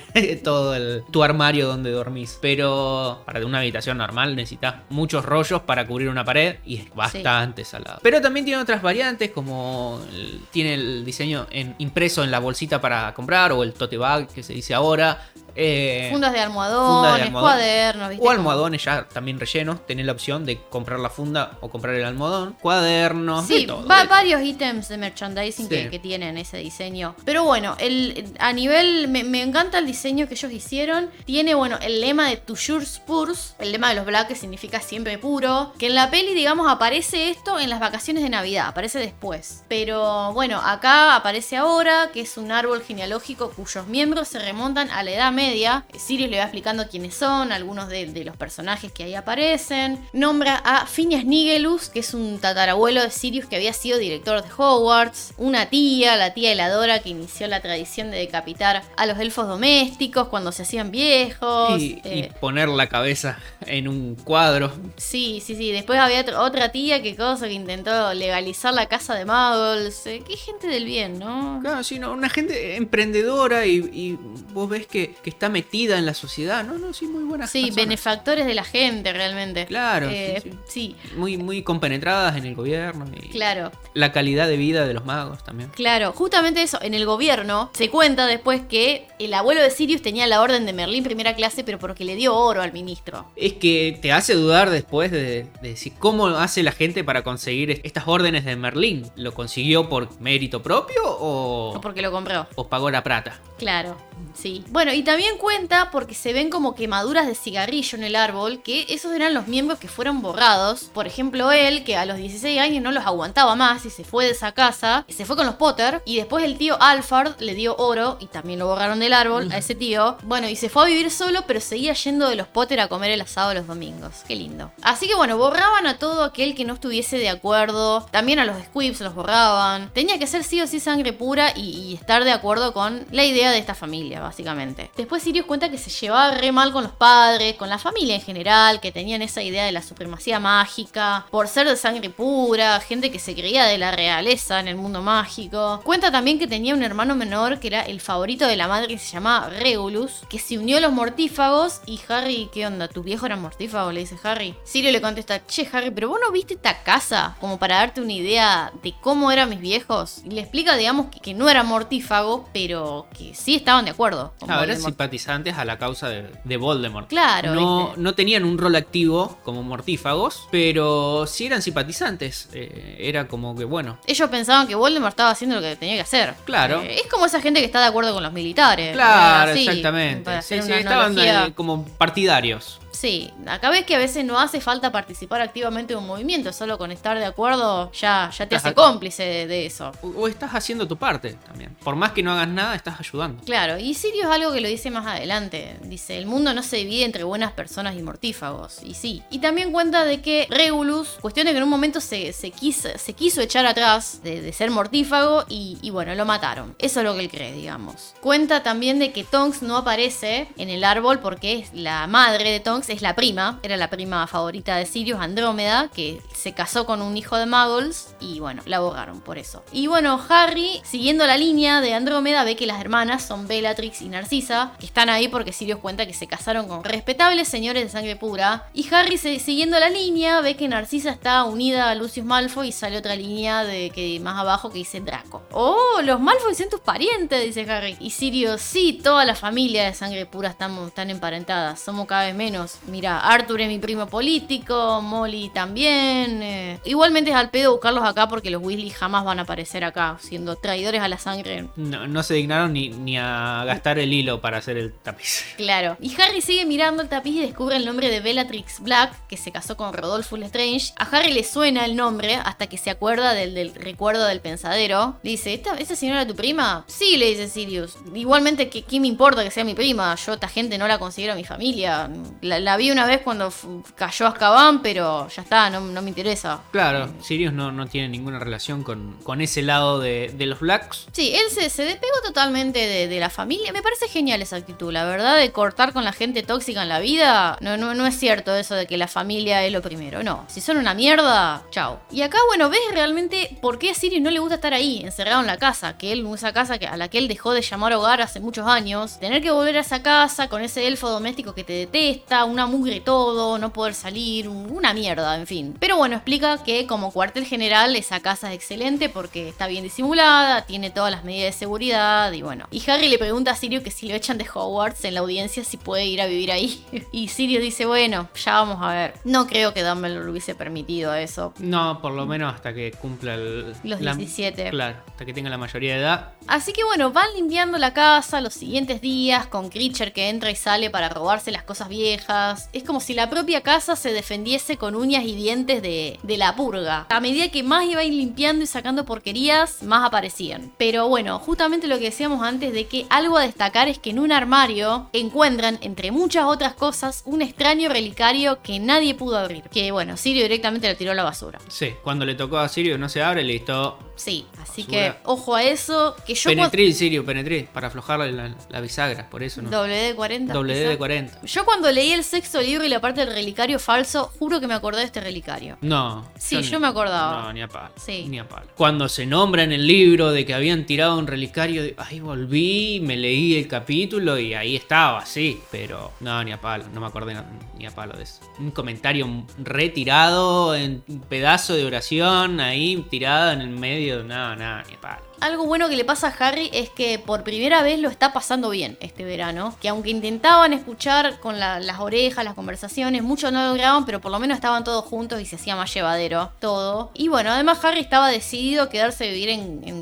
Place si lo echaban de Hogwarts. Eso Harry dice, yo no pienso volver más con los Dursley, a la mierda. Y bueno, en, la peli esto no pasa nada. No hay, no hay ni, ni limpieza, ni, ni peleas. Bueno, ya pelea habíamos dicho que no había pelea, pero eh, no pasa nada, nada, nada, nada, ni la presentación del, del, tapiz que se pasa a una escena más adelante en la peli, en Navidad, claro. ¿Por qué pasa esto? Porque en la peli Harry va directamente al juicio. Al día siguiente de que está la charla en la cena, el día siguiente es Harry yendo al ministerio a través de medios muggles. Sí, como el subte. Como el, claro, el sub, el underground, dirían los, los británicos. Sí. Porque no tienen subte, tienen underground. Y bueno, el señor Weasley, hay muchos gags con el señor Weasley tratando de imitar lo que hacen los muggles, pero bueno, lo- es como que no, no sabe, no entiende el por qué, por ejemplo, que quiere pasar cacheteando la, la máquina que te, que te cobra el pasaje para entrar al, al underground. Y no pasa por el Y molinete. no pasa por el molinete, ¿por qué? Porque no tiene la tarjeta y él cachetea nomás y la gente no- Claro. no, es que cachetea, tiene en la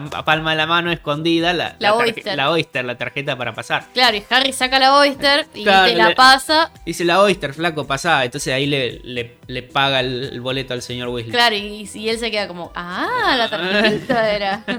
A él le parece toda una maravilla eso. Claro. Me gusta, me gusta esa escena. Y, y sí, también eso es- en el libro está. El, Sí, el- sí, el hecho de que el señor Weasley va en el viaje y también va maravillándose con, con todas las diferentes formas de que la vida muggle se busca, se las ingenia para, para hacer cosas que en el mundo mágico están hechas, ya la hizo alguien hace un montón de tiempo y... Con un revoleo de varita ya lo tenés solucionado. Claro, es que si vos no querés que a partir de este punto pase nadie, vos lo haces y nadie va a pasar. O va a pasar ciertas personas que tengan cierto artilugio a mano, por ejemplo. Y entonces eh, es mucho más fácil para un mago. Un mago él tiene que tener la tarjeta Oyster, re- recargar la tarjeta, acordarse de recargarla. Pasarlo al inicio, pasarlo al final, porque si no te, después te, te descuentan. Claro, te cobran Sí. 80 libras de multa, te fundí todo el mes. Y bueno, para el señor Weasley es todo mágico. Claro.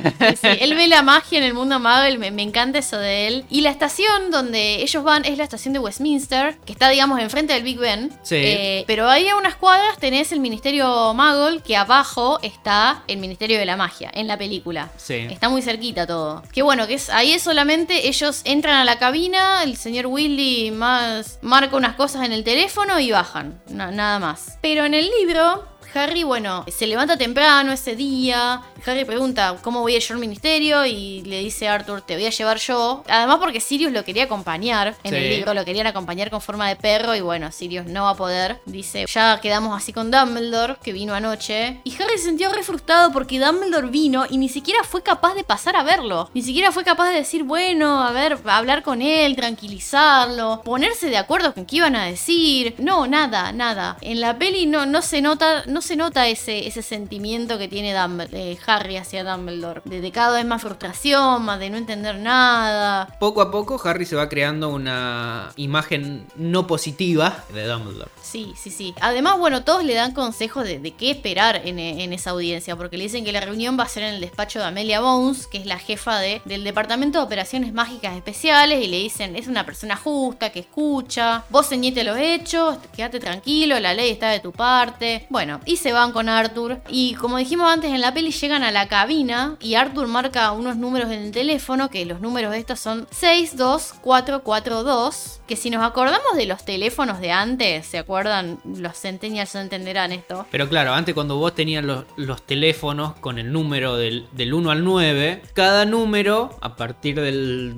2 al 9, tenían asignadas tres letras. Entonces vos con esos 8 números y ibas eligiendo, quiero la M, la M estaba en el 6, entonces es un clic para la M. Después si vos estabas mandando un mensaje, ¿no? Así escribíamos los mensajes de texto antes, gente, Claro, ¿se de- acuerdan? Después tenía la A, la A también era un solo clic, pero si por ejemplo la C era la última letra del número dos. 2, entonces tenía que darle tres veces para llegar a, a la C. Después había otros métodos de escritura, como Tenías pre- el predictivo. el predictivo que vos ya escribías, por ejemplo, tocabas una sola vez y el teléfono iba pensando, diciendo, bueno, vos quisiste decir esta palabra. Entonces vos después confirmaba, en vez de, pasar tocando a lo mejor tres veces cada, cada botón, el predictivo te, te tiraba una sugerida y vos decías, bueno, a ver, esta no, esta no, esta no, esta. Tac, confirmar y esa palabra quedaba en el mensaje de texto. Qué recuerdos, Claro. la verdad. Había gente que, bueno, ahora no es cierto, por escribir tenemos el teclado en el celular y escribimos muy rápido, pero la velocidad que escribía algunas personas con esos, con esos ocho numeritos era impresionante. Me acuerdo que había concursos de eso, de, de De- de velocidad. velocidad Sí. del typing de, por celular, pero había gente que Sí. era y te tiraba, te tiraba un evangelio en 3,2 segundos. Así era 10 años atrás. Claro. Todo esto, gente. Y ahora nos ponemos nerviosos si alguien Ahora está- mandamos un audio directamente. está escribiendo por más de, de 10 segundos, decir, la- la- que te parió, manda un audio, que tanto va a escribir. Claro. Te- te escri- lo ves que dice escribiendo 15 segundos y decís, ¿qué tanto escribí? Dale, manda. Y, y a veces todo para que te contesten un ok. Ok, claro. Pero bueno, esos números, esa secuencia de números 6, 2, 4, 4, 2, si lo hacemos corresponder con ese sistema de escribir mensajes de textos, es la palabra magia. ¡Oh! Oh, qué obvio. Pero está, está bueno, forma la palabra magia y está copado. Y bueno, y en el libro apenas termina de marcar, suena una voz en la cabina, en el teléfono. O sea, una voz en el teléfono suena. Suena una voz en el teléfono, no me sale, no tengo tono. Bueno, le- una tipo operadora que le, le dice, bienvenido al Ministerio de la Magia. Por favor, diga su nombre y el motivo de su visita. Y Arthur le contesta y la voz le dice, bueno, que el visitante se ponga las chapas y ahí que va a tener que realizarse un cacheo. Y salen unas chapitas con el nombre de cada uno. En la de Harry dice, Harry Potter, audiencia disciplinaria. Bueno, y baja la cabina. Y llegan a, a lo que es el atrio. Me gusta mucho, en, el- en la película, me gusta mucho el diseño del ministerio. Sí, Pero- no, no es nada como yo había imaginado, pero sí, está bueno. Pero en el libro te lo describe como un vestíbulo inmenso, con un piso negro como de obsidiana, con un techo también negro y con símbolos. A los costados había chimeneas donde entraban continuamente magos y brujas. Lo más impresionante de todo era una fuente enorme con unas estatuas de un mago, una bruja, un elfo doméstico, un duende y un centauro, que estos tres últimos los miraban con admiración al mago y a la bruja. Claro, los magos con, con las varitas en las manos, entonces como que están siendo reverenciados por las criaturas mágicas. Sí, cualquiera, pero bueno. Sí, bueno. Cuestión de que la gente tiraba monedas ahí en la fuente y había cartel que decía que todo lo recaudado iba a ser donado al hospital de San Mungo. Sí, la verdad que este capítulo me hizo pensar poner una fuente enfrente de mi casa porque digo, si la gente tira monedas en cualquier fuente, digo, por lo menos me hago unos manguitos. Pone una fuente y es como decir, bueno, espera, A lo mejor se te cumple el deseo. sí, de tener plata. Pero bueno, Harry, de la desesperación que tenía, pensaba, si me libro de esta, voy a donar 10 galleons. Del cagazo que tenía. Pero en la peli la fuente está, nada más que lo que tenés además, que es como lo, lo que más ocupa ese, ese plano, es la gigantografía de Fudge. O sea, en los promocionales del ministerio. Sí, sí, sí. Como para demostrar cuán creído estaba el tipo en, en su rol de emperador del mundo mágico. Así que bueno, este es un capítulo también muy descriptivo, donde conocemos la estructura del Ministerio de la Magia, cómo se conforma y bueno, demás. Van a donde Harry lo tenía que cachear, que en realidad es un tipo en una mesita que le toma la varita, se la pesa en una balancita, que le tira las especificaciones técnicas. Claro, lo que el señor Olivander hace con solo mirar la varita. Está Con solo por- tocarla y demás. Aparte el señor Olivander tiene como memoria fotográfica, el chabón se acuerda de cada varita de- que vendió y quién fue el comprador y qué pasó cuando la compró y es como que el chabón se acuerda de todo. Sí, y acá es una maquinita Acá es una maquinita que, digamos, la ponen ahí y, y, bueno, le- la pesa y le saca diferentes tipos de información, como el- de qué está hecha, el dueño. ¿Cuánto hace que la tiene en uso? Claro. Sí. Es como también porque el, tipo después se lo quedaba ese papelito. Es para tener registro de, de quién estuvo. Claro, ahí. de quién entró. Sí. Eh, se toma la varita como una especie de. De huella digital, por Claro, así decirlo. Sí. Y bueno, se van con Arthur a, a su despacho, porque en teoría iba a ser en ese mismo piso donde se iba a realizar la audiencia. Y van tranquilos porque ellos habían llegado con tiempo. Vieron que ya los ingleses, todo puntualidad. Sí, a morir. Bueno, y se suben al ascensor y acá vamos recorriendo los distintos departamentos del ministerio, que están, digamos, uno en cada piso. Sí. Y, Eh, y ahí Harry va teniendo como diferentes flashes de lo que va pasando dentro de cada eh, secretaría o lo que sea del ministerio. Claro. Por cada piso hay como Aurores. Entonces se abre la puerta y Harry ve la oficina de Aurores, y cómo, cómo estaba dispuesta y qué tipo de gente hay adentro. Claro, después en un momento llegan al séptimo piso, que era el departamento de juegos y deportes mágicos, y Harry se abre el ascensor y ve todos pósteres de equipos de Quidditch y pelotas y cosas. Mientras tanto van como entrando y saliendo del, del ascensor eh, unos avioncitos de papel lila, que son, Arthur le explica que son memorándums interdepartamentales, para mandarse mensajes entre ellos. Es para mandarse mensaje entre departamentos. eh, lo mandan por esos avioncitos origami dando vuelta. Claro, que antes usaban lechuza, pero bueno, el Claro. desastre que El problema es que la lechuza come y después, bueno, tiene que salir por algún lado la comida. Y la gente que estaba abajo, bueno, ligaba todo. Entonces, como que son más limpios los memorándum Claro. eh, voladores, los origamis estos que, que estaban usando. Y, y bueno, es como que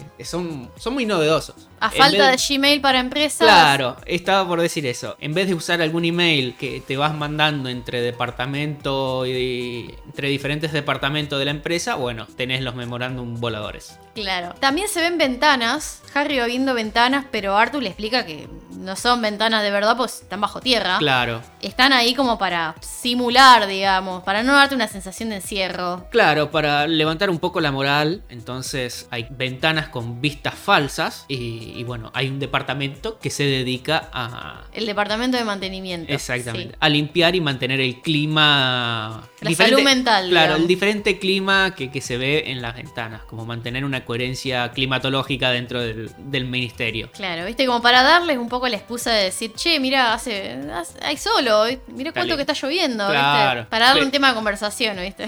Pero bueno, sí, también Arthur cuenta una anécdota de que, bueno, una especie de trifulca salarial, eh, entonces como que el ministerio no le quería subir el sueldo y los chabones dijeron, bueno, no nos suben el sueldo, acá se viene el quilombazo. Y le pusieron tifones, tormenta, huracanes, todos los días, que hasta que le subieron el sueldo. Eh, pero sí, andaba el ministerio no sé cuánto tiempo, pero muchos días, con tormentas fuertes sacudiéndoles las ventanas a todo, a todo el ministerio. No te pongo un puto día de sol hasta que no me pague lo que me corresponde. Claro, sí. me gusta, me gusta. Mientras ellos iban recorriendo el ascensor, había una voz en el ascensor que te iba diciendo los pisos. Mind the gap. Mind the gap between the lift and the floor. Pero mientras tanto te iba diciendo, bueno, a ver, séptimo piso, departamento de deportes y juegos mágicos.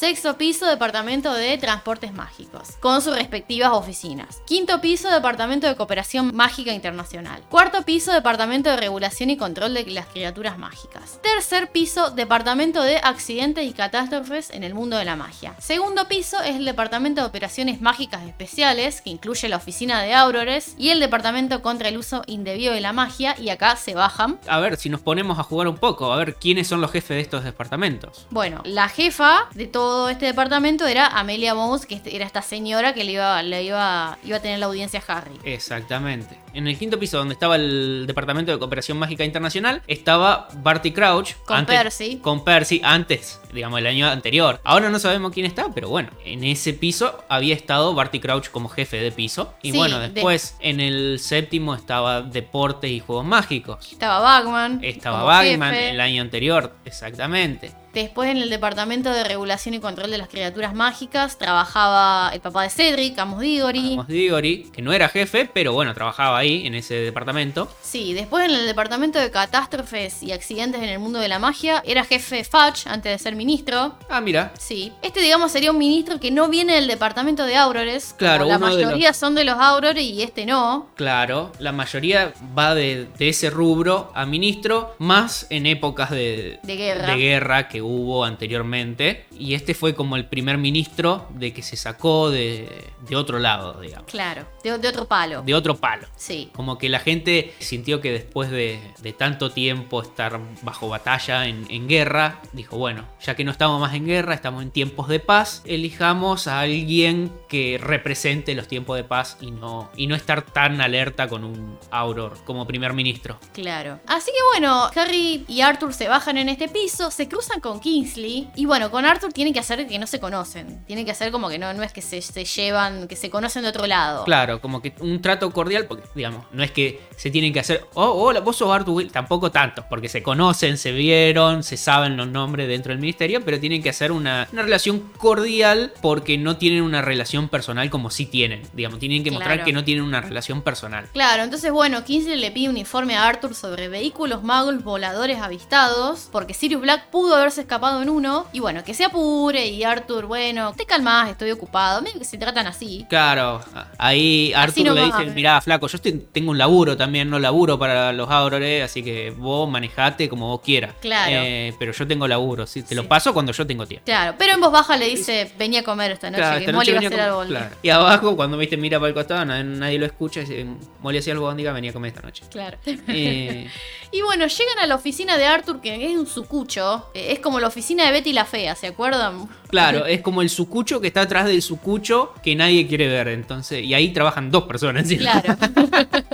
está Arthur y está Perkins, que es un viejito. Él trabajaba en la oficina contra el uso indebido de objetos muggles. Entonces, bueno, tenía que ir a, a ocuparse de casos en, en los que, bueno, se hechizaran objetos muggles. Exactamente. Y bueno, tenía el caso de inodoros regurgitantes. Sí, estaba buscando a ver quién lo había hecho. Era una oficina que trabajaba mucho con el escuadrón de desmemorizadores, que sí, era una oficina chica, la de Arthur, pero sí estaba conectada con diferentes partes del ministerio que, que venían a ayudarlos y, y a, a cubrir diferentes funciones que había que solucionar. Y bueno, llega este viejito Perkins y le dice, mira Arthur, te dejaron una lechuza a la audiencia de Potter. Cambiaron la hora y el lugar de la audiencia. Hace cinco minutos que tendrían que estar ahí. Y salen cagando. Claro, no es que cambiaron de, de las 9 a las 9 y media como para decir, bueno, flaco, vení, tenés que cambiar de lugar, tenés que enterarte, llegar a, a las 9 y media, a las 10, ponele, a otro lugar. No, lo cambian una hora antes. No, y encima le avisan con re poco tiempo de anticipación. Exactamente, le avisan sobre la hora, que es una hora antes y en otro lugar. Sí, sí, sí. Así que bueno, salen cagando de ahí. O sea, hacen todo el camino inverso a lo que venían haciendo. Y bueno, justamente para ellos la puntualidad que se cumple a rajatabla, bueno. Ya venían eh, jodidos. ya venían mal. Fuese acá, eso hasta las 12 no arranca, gente. Es, es así, hasta que no llega cada uno, el- los jueces, todos, se toman el cafecito, la facturita. No, no. Van al baño. Sí, sí, sí. Llegan hasta el noveno piso, que es que la voz del ascensor nombra como Departamento de Misterios, y se cruzan con un tipo al que Arthur llama Bowl. Sabemos que este tipo trabaja ahí, spoiler va a ser importante más adelante. Y bueno, llegan a la sala en la que Harry tenía que entrar y Arthur le dice, bueno, suerte, que la fuerza te acompañe, pasá nomás. Y Harry, che, pero vos no venís conmigo. Y con tu espíritu.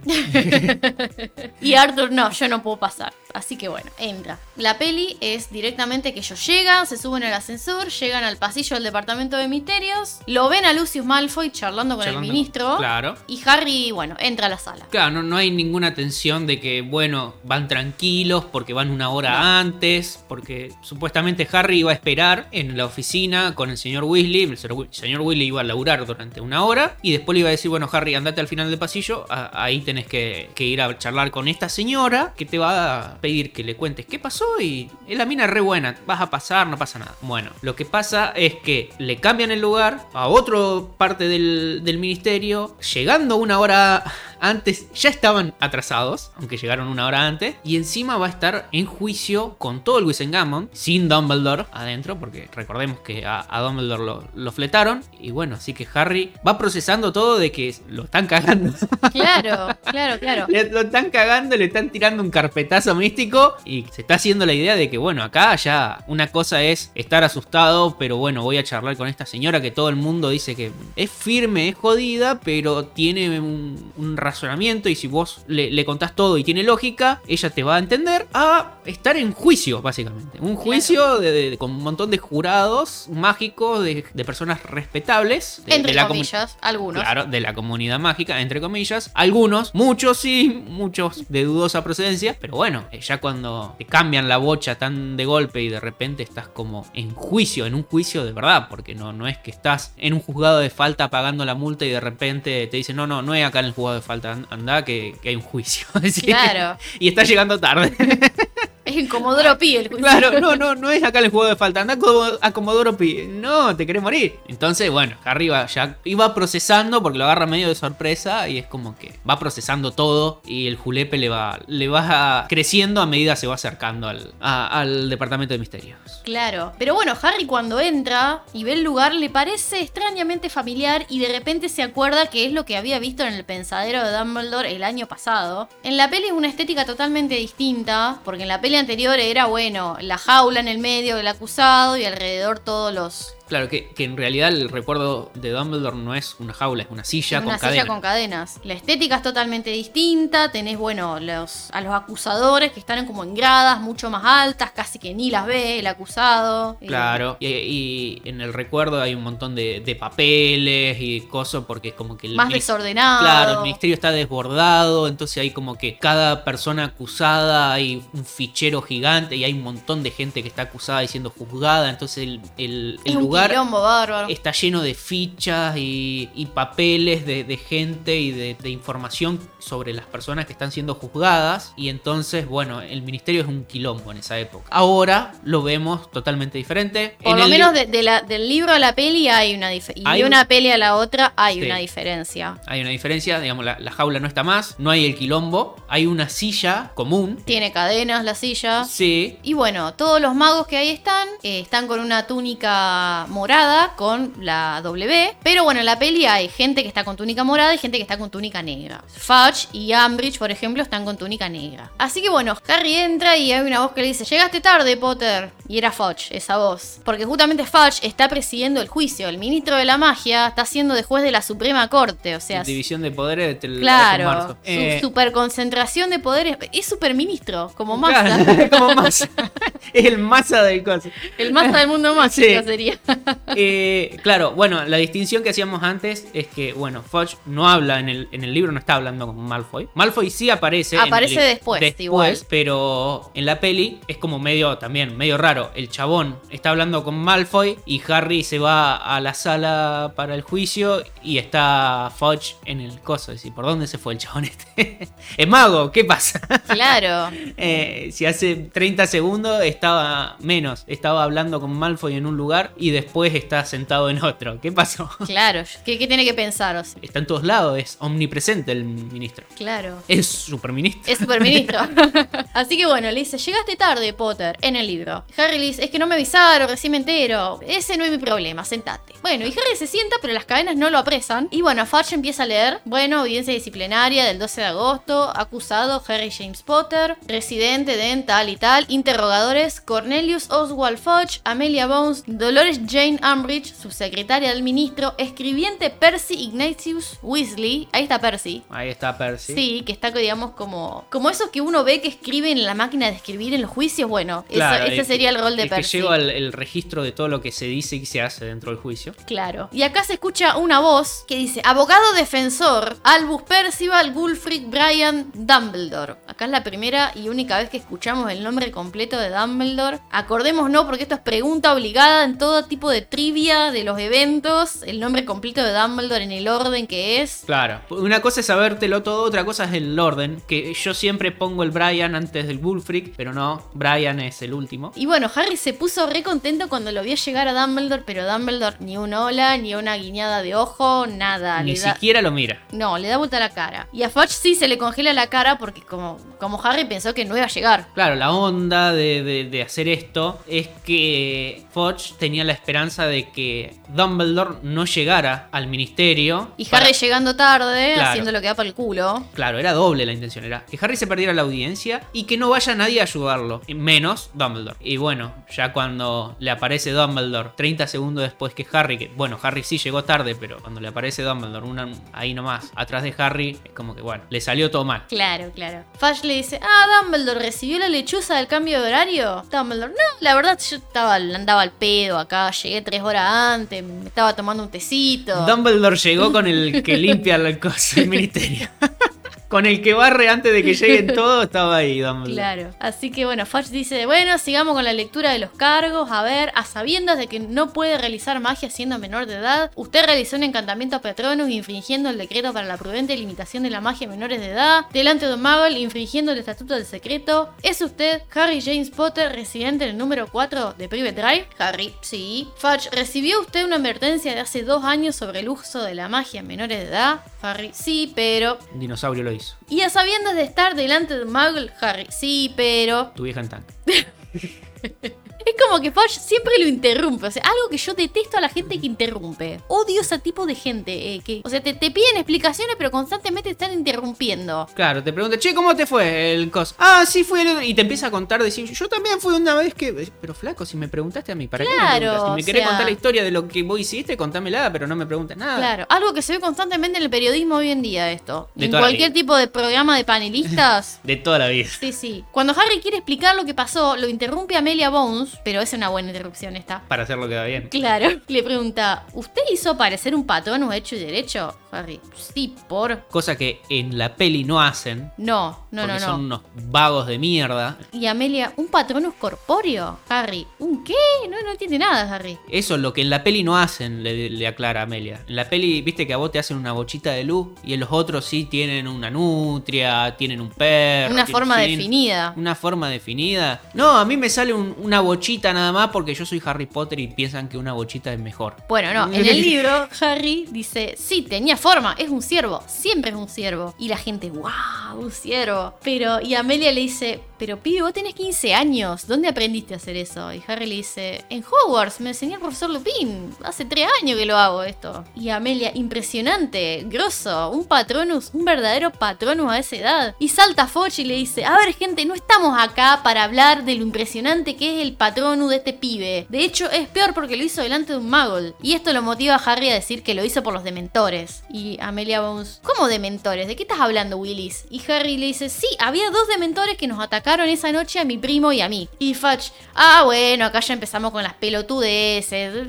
Miren, gente, yo este pibe ya los conozco. Es un mentiroso de mierda. Siempre se está inventando cosas para llamar la atención. Miente, está inventando una historia re falopa y se le estudió para decirla acá. Y, y como los muggles no pueden ver a los dementores, entonces no, tiene, no tenemos gente que confirme esto. Claro. Y Dumbledore, momentos. De hecho, sí tenemos un testigo que no es Dudley, por supuesto. Y Fudge, mira, loco, yo no tengo tiempo andar escuchando testigos. Me quiero, quiero liquidar este asunto cuanto antes. Mira, yo soy empleado público y así me, me voy a mi casa a dormir la siesta. Y Dumbledore, pero a ver, ¿no es la política del ministerio acaso la de permitir a los acusados presentar testigos? ¿No es así, Madame Bones? Claro, ahí lo que hace Dumbledore es shiftear el poder para el lado de Madame Bones, que era en realidad la, la que estaba encargada del juicio de Harry, del juicio de la audiencia, no era juicio, no era juicio originalmente. Entonces shiftea el poder para el lado de Madame Bones. Lo saca Fudge y se lo da a Madame Bones. Como para que cite las reglas de que se deberían estar jugando en este momento, que es una audiencia disciplinaria y no un juicio con el Wisegardo. Además, sabiendo que la tipa totalmente recta, honesta. Claro, obviamente y aparte la tipa dijo sí. impres- impresionada con el tema del patronus de Harry. Entonces, shifteas el poder de Fudge hacia Amelia, que es una persona que, que está, no sabemos si a favor, pero está impresionada con lo que hizo Harry. Sí. Y bueno, la tipa le dice sí, es así. Y bueno, Dumbledore la trae acá a, a la gran Arabella Dorin Fig, a la señora Fig, a la loca de los gatos, que Claro. Harry la ve y, y tiene una pinta de loca tremenda. La señora piensa, ¿qué le van a creer a esta vieja, por Claro, favor? Dumbledore, que seguramente pasó a buscar a Madame Fig anterior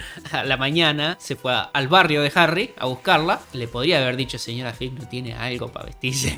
Algo decente. con algo decente. O déjeme a ver que le transformo un poco el, el El- el vestido. look, el- sí. Deje, outfit. deje la- el, el bolso de, de compras en, en la casa, que no vamos a comprar nada. eh, vamos al ministerio, no tiene que comprar nada. Y si quiere comprar algo, yo se lo le hago aparecer un bolso para que usted traiga más cosas. Véngase vestida Acorde. acorde a la situación. claro. Y no en, en chanclas y, y bolso Y de- rulero. Y rulero y comida para gato. No. Y bueno, ella empieza a contar quién es, que es vecina de Harry, y Madame Bones comenta que no hay registros de magos o brujas que vivan cerca de Harry Potter, que es algo que el ministerio controla siempre. Y si la mensaje es lógico, porque vos realmente no sabes qué puede pasar, no sabes que a lo mejor se muda ahí una familia de mortífago y le hacía algo al Claro, pibe. porque, a ver, se muda a una familia mágica y a lo mejor la familia era simpatizante de, De Voldemort. Voldemort. Y puede tener un atentado Harry en cualquier momento. Claro. Entonces, como que bueno. El ministerio controló eso siempre. Sí. Y bueno, ella explica que es un squib, le piden que cuente qué pasó y ella empieza a contar que estaba yendo a comprar comida para gatos cuando pasó por el callejón este, vio a dos chicos que estaban siendo atacados por los dementores. Los dementores corrían, dice ella, y le, le interrumpen. No, los, co- los dementores no corren, se deslizan. Ah, sí, bueno, dice ella. Y Fudge pregunta, che, pero los squib pueden ver a los dementores? Y ella, pero por supuesto que sí, claro que sí. A ver, y bueno, descríbalos. Y ella, bueno, uno era gordito, el otro flacucho. Y Fudge, no, a los pibes, no, a los dementores. Bueno, si no aclara también, uno se confunde también. Claro. Ahí está nervioso, que están todos preguntándote cosas. La señora Fick después dice, eran altos y con capas. Y acá Harry piensa, chao, ya está, me voy armando la hija, me quedo a vivir con Sirio, esta defensa no me sirve para nada. La tipa vio un dibujo de los dementores. Claro. ¿Quién le va a creer a esta señora? Pero bueno, después ella sigue contando la sensación que sintió de desesperanza, de acordarse de los peores momentos de su vida, del frío que hacía a pesar de ser una noche muy calurosa. Y acá ya es más convincente, tiene más seguridad ella. Y bueno, dice, los dementores atacaron a los chicos, Harry hizo el patronus, así se deshizo del que lo, lo atacaba a él y después del que estaba con Y bueno, Fudge le dice, eso fue lo que usted vio, ¿no? Y ella, eso fue lo que pasó. Claro, la posverdad. Le revolea una lata de whisky al tipo. le, le busca como a, a desacreditar la, la versión de la señora Fig, como diciendo, vos viste eso, pero vos uno se puede acordar o ver si estás lejos, te pareció que viste algo y resulta que no fue. Y la señora Fig, no. Yo Esto no lo- fue lo que pasó. Esto no solamente lo vi, sino que lo viví. Claro. Así que no me venga a decir, ah, lo viste vos de, de la cancha de talleres, ¿qué pasó? No. No. Estaba ahí. Y bueno, ella se va. En el libro se va, pero en la peli se queda ella a ver. Y una curiosidad, esto es aparte, que se cuenta después, nos enterás después por, por la wikia, es que ella cría Niassels, o Nizzles, no sé cómo se pronuncia, que son criaturas mágicas muy similares a gatos grandes. O sea que todos esos gatos que ella tiene no son gatos comunes. Son pichones de Nizzles, o como se Claro. diga. Y se cuenta que bueno, que son, son muy inteligentes e independientes y tienen la extraña habilidad para detectar y desconfiar de personas sospechosas. Por ejemplo, Crookshanks es un medio Nizzle. Así que bueno, ella ponía a vigilar a gatos inteligentes, a Harry. Y yo me acuerdo, ¿se acuerdan de ese programa de Animal Planet que se llamaba Super Tiernos? No, de que había todo que te mostraban cachorro y todo. Claro, eso. había de gatitos y había de perritos. Yo me lo imagino a la señora Figa así con super tiernos Nizzles. Ay, que viste que los tiene con la mamá, pues siempre era así, viste que tenías la mamá con los, con los gatitos, los cachorritos, entonces bueno, lo iban mostrando a medida que iban creciendo. Sí, iban yendo a la semana, a los 3, 4 días, iban como mostrando el crecimiento que, que Claro. tenían, desde que nacían hasta que ya eran Más grandecitos, Más y grandecitos. bueno, se iban a su nuevo hogar. Y así de con distintas razas de, de gatos, de perro y bueno. Sería muy tierno ver el super tiernos Nizzles con la señora Fig. Sí, a ver qué hay. qué- Claro. ¿Cómo es la crianza de los Nizzles? Y bueno, Fudge cuando se va dice, no, no es una testigo muy convincente. Y Amelia Bond dice, pero fue muy precisa al describir los efectos de los dementores. O sea, yo no sé qué razón tendría esta mujer para mentir. O sea, para decir que estaban si no estaban. Sí, que gana. Y Fudge, pero no, dejémonos de joder. Dos dementores como si nada en un barrio de magos y de casualidad topándose con un mago, cualquiera, por favor. Y Dumbledore, no, no creo que los dementores hayan estado ahí por casualidad. ¡No! ¡Mentira! Le dice. Claro, le dice, oiga, ¿qué me quiere decir usted? Y Dumbledore, y mira, yo creo que alguien les ordenó que vayan. Y Fudge, me parece que si los hubiesen mandado a ir allá, tendríamos constancia de ello. Y Dumbledore dice, y no, si ese alguien no es del ministerio, 안녕 vos ya sabés de quién hablamos, pues yo ya te expliqué a vos lo que pienso de esto. Que es una diferencia con la peli, porque en la peli Dumbledore declara ante todo el Wisengamot que Voldemort volvió, y acá no, en el libro directamente dice, bueno, yo ya les dije a ustedes, eh, y que por eso lo rajaron del Wisengamot. Y Fudge dice, sí, ya me dijiste, pero todo eso me parece una paparruchada. Nosotros les damos las órdenes a los dementores, y ellos están donde tienen que estar, en Azkaban. Y Dumbledore le dice, bueno, entonces nos tendríamos que preguntar por qué alguien del ministerio mandó a los dementores a Private Drive a atacar a Harry. Y bueno, acá entra en escena la malvada, super malvada más mala del mundo mundial, personaje nefasto y vieja de mierda, Dolores Jane Umbridge, que en la peli nos la muestran por primera vez con la túnica negra y se le ve un poquito del de rosita, de, la ropa rosita sí. a ella, porque ese es su color favorito, el rosa. Y en el libro de Harry la describe como una bruja, cara de sapo y bajita, y que cuando habló Harry se sorprendió porque esperaba oírla croar. y dice, ay profesor, creo que entendí mal, qué tonta soy. Por un momento entendí que usted está insinuando que el ministerio, o sea, nosotros, mandamos a los dementores a atacar a este chico. Suelta esas risitas falsas. Y Dumbledore le dice, bueno, a ver, gente, regla de tres simple. Si ustedes dicen que los dementores solo reciben órdenes del ministerio, ¿me siguen hasta acá? Y si también es cierto que los dementores atacaron a Harry la otra vez, dementores, entonces alguien del ministerio los tendría que haber mandado, ¿no? A menos que estos dos dementores estén fuera de control del ministerio, no sé, que sean tipo sicarios los dementores, no sé, capaz no les alcanza el sueldo que ustedes les pagan y tiene que salir a buscarse el pan de otra manera, no sé. Tienen un conflicto gremial los dementores. Claro, sí, sí. Y Fudge dice, no hay dementores fuera del control del ministerio. Entonces quiero creer que el ministerio se va a poner a investigar fehacientemente, exhaustivamente, qué hacían dos dementores fuera de Azkaban y por qué atacaron sin autorización. Y Fudge dice, mira Dumbledore, vos a mí no me vas a venir a decir qué el ministerio tiene que hacer y dejar de hacer. ¿Eh? ¿Me escuchaste? Y Dumbledore, no, no, por supuesto que no, no. Yo simplemente estoy, estoy diciendo que seguramente este es un asunto que, que tiene que ser investigado. Fudge dice, a ver gente, les recuerdo a todos que no estamos acá para charlar sobre dementores sí, dementores no. Estamos acá porque Harry Potter rompió la ley al hacer magia siendo menor de edad. Y Dumbledore dice, bueno, claro, pero te explico, por si no entendiste. Que haya dementores está relacionado con el caso, porque está la cláusula 7 del decreto que estipula que se puede hacer magia delante de muggles en circunstancias excepcionales y dado que estas circunstancias incluyen situaciones donde se ve amenazado la vida de un mago, de bruja, del muggle mismo, bla bla bla bla bla. Dice, ya conocemos la cláusula 7, gracias. Y Dumbledore dice, bueno, flaco, entonces ¿qué tanto seguimos discutiendo si lo que Harry dice coincide con lo que estipula la cláusula? Fudge, suponiendo que lo que dice Harry sea cierto. Dumbledore, mira, flaco, a ver, hace cinco minutos una testigo te lo confirmó. ¿Qué, más querés, chabón? O sea, si querés la volvés a llamar, le volvés a preguntar. Total, ella no va a tener ningún problema.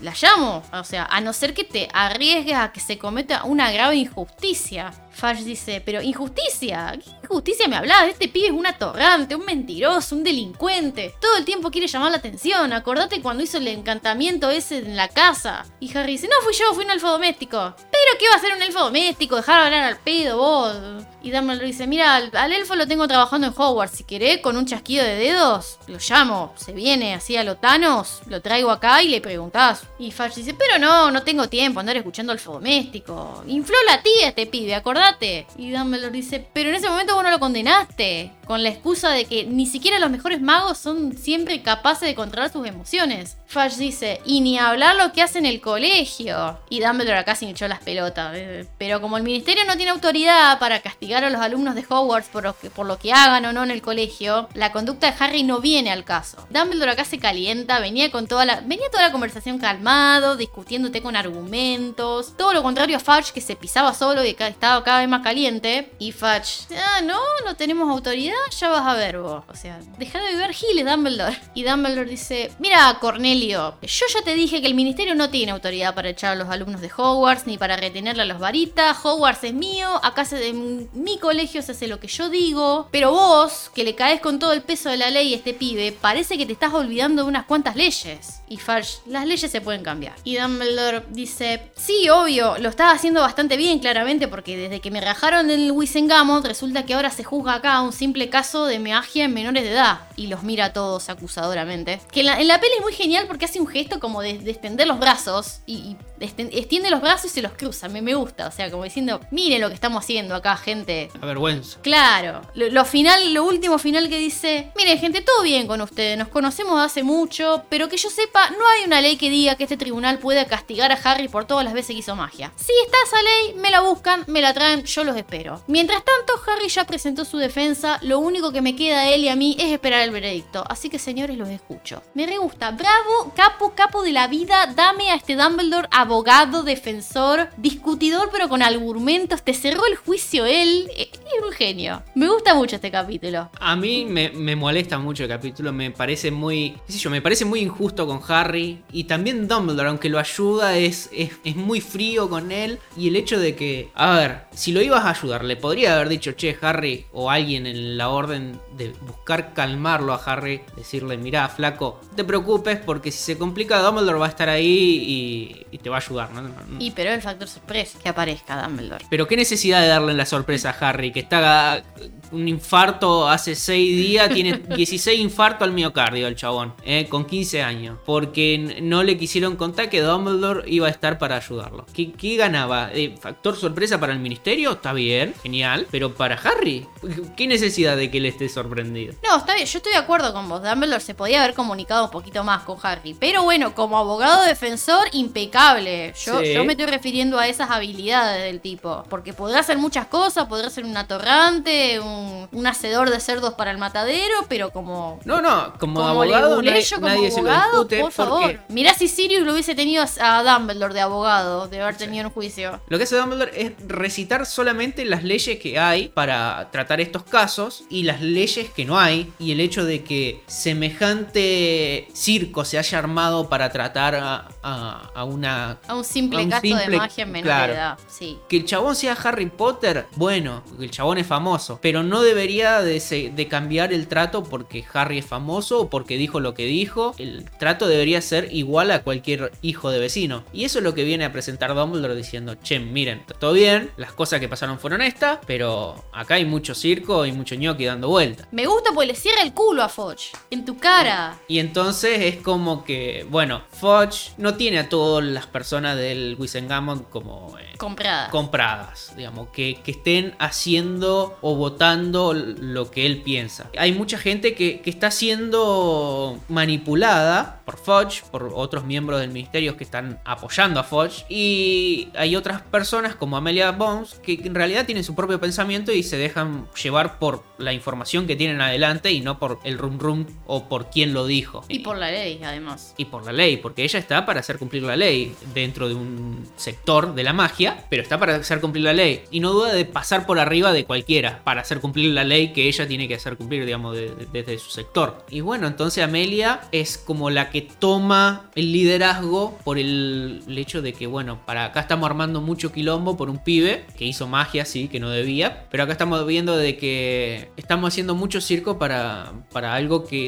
en realidad me lo tendría que haber encargado yo sola y listo. Y es como que, bueno, cierta otra parte del ministerio del Wisengamon en realidad empieza a tomar la, la posición de Amelia. Es de que, a ver, si hubo un quilombo, no lo veo tan jodido y vamos a ver qué dice la jefa del departamento, porque la que en realidad se tendría que haber carga- encargado es esta mina. Y si esta mina dice que, mira, yo con lo que la prueba que tengo y lo que me dice el pibe, me vale que no, no hay que acusarlo o no hay que juzgarlo por nada. Entonces, como que, bueno, cierta parte del Wisengamon se va con Amelia. Se va con Amelia, digamos, con el veredicto de Amelia. Claro. Bueno, cuando se hace la votación, quienes están a favor de absolver al acusado, más de la mitad levantan la mano, entre ellos Amelia Bones. Quienes están en contra, Fudge, Ambridge, un par más. En la peli Fudge en esta parte levanta la mano y mira para atrás hacia el resto de la gente como diciendo, vamos, a levantar la manito todos. Como pidiendo que el resto, o mirando quién no levantó la mano. Claro. Bueno, y levanta la mano la señora Fig en la película que después disimula rascándose la cara.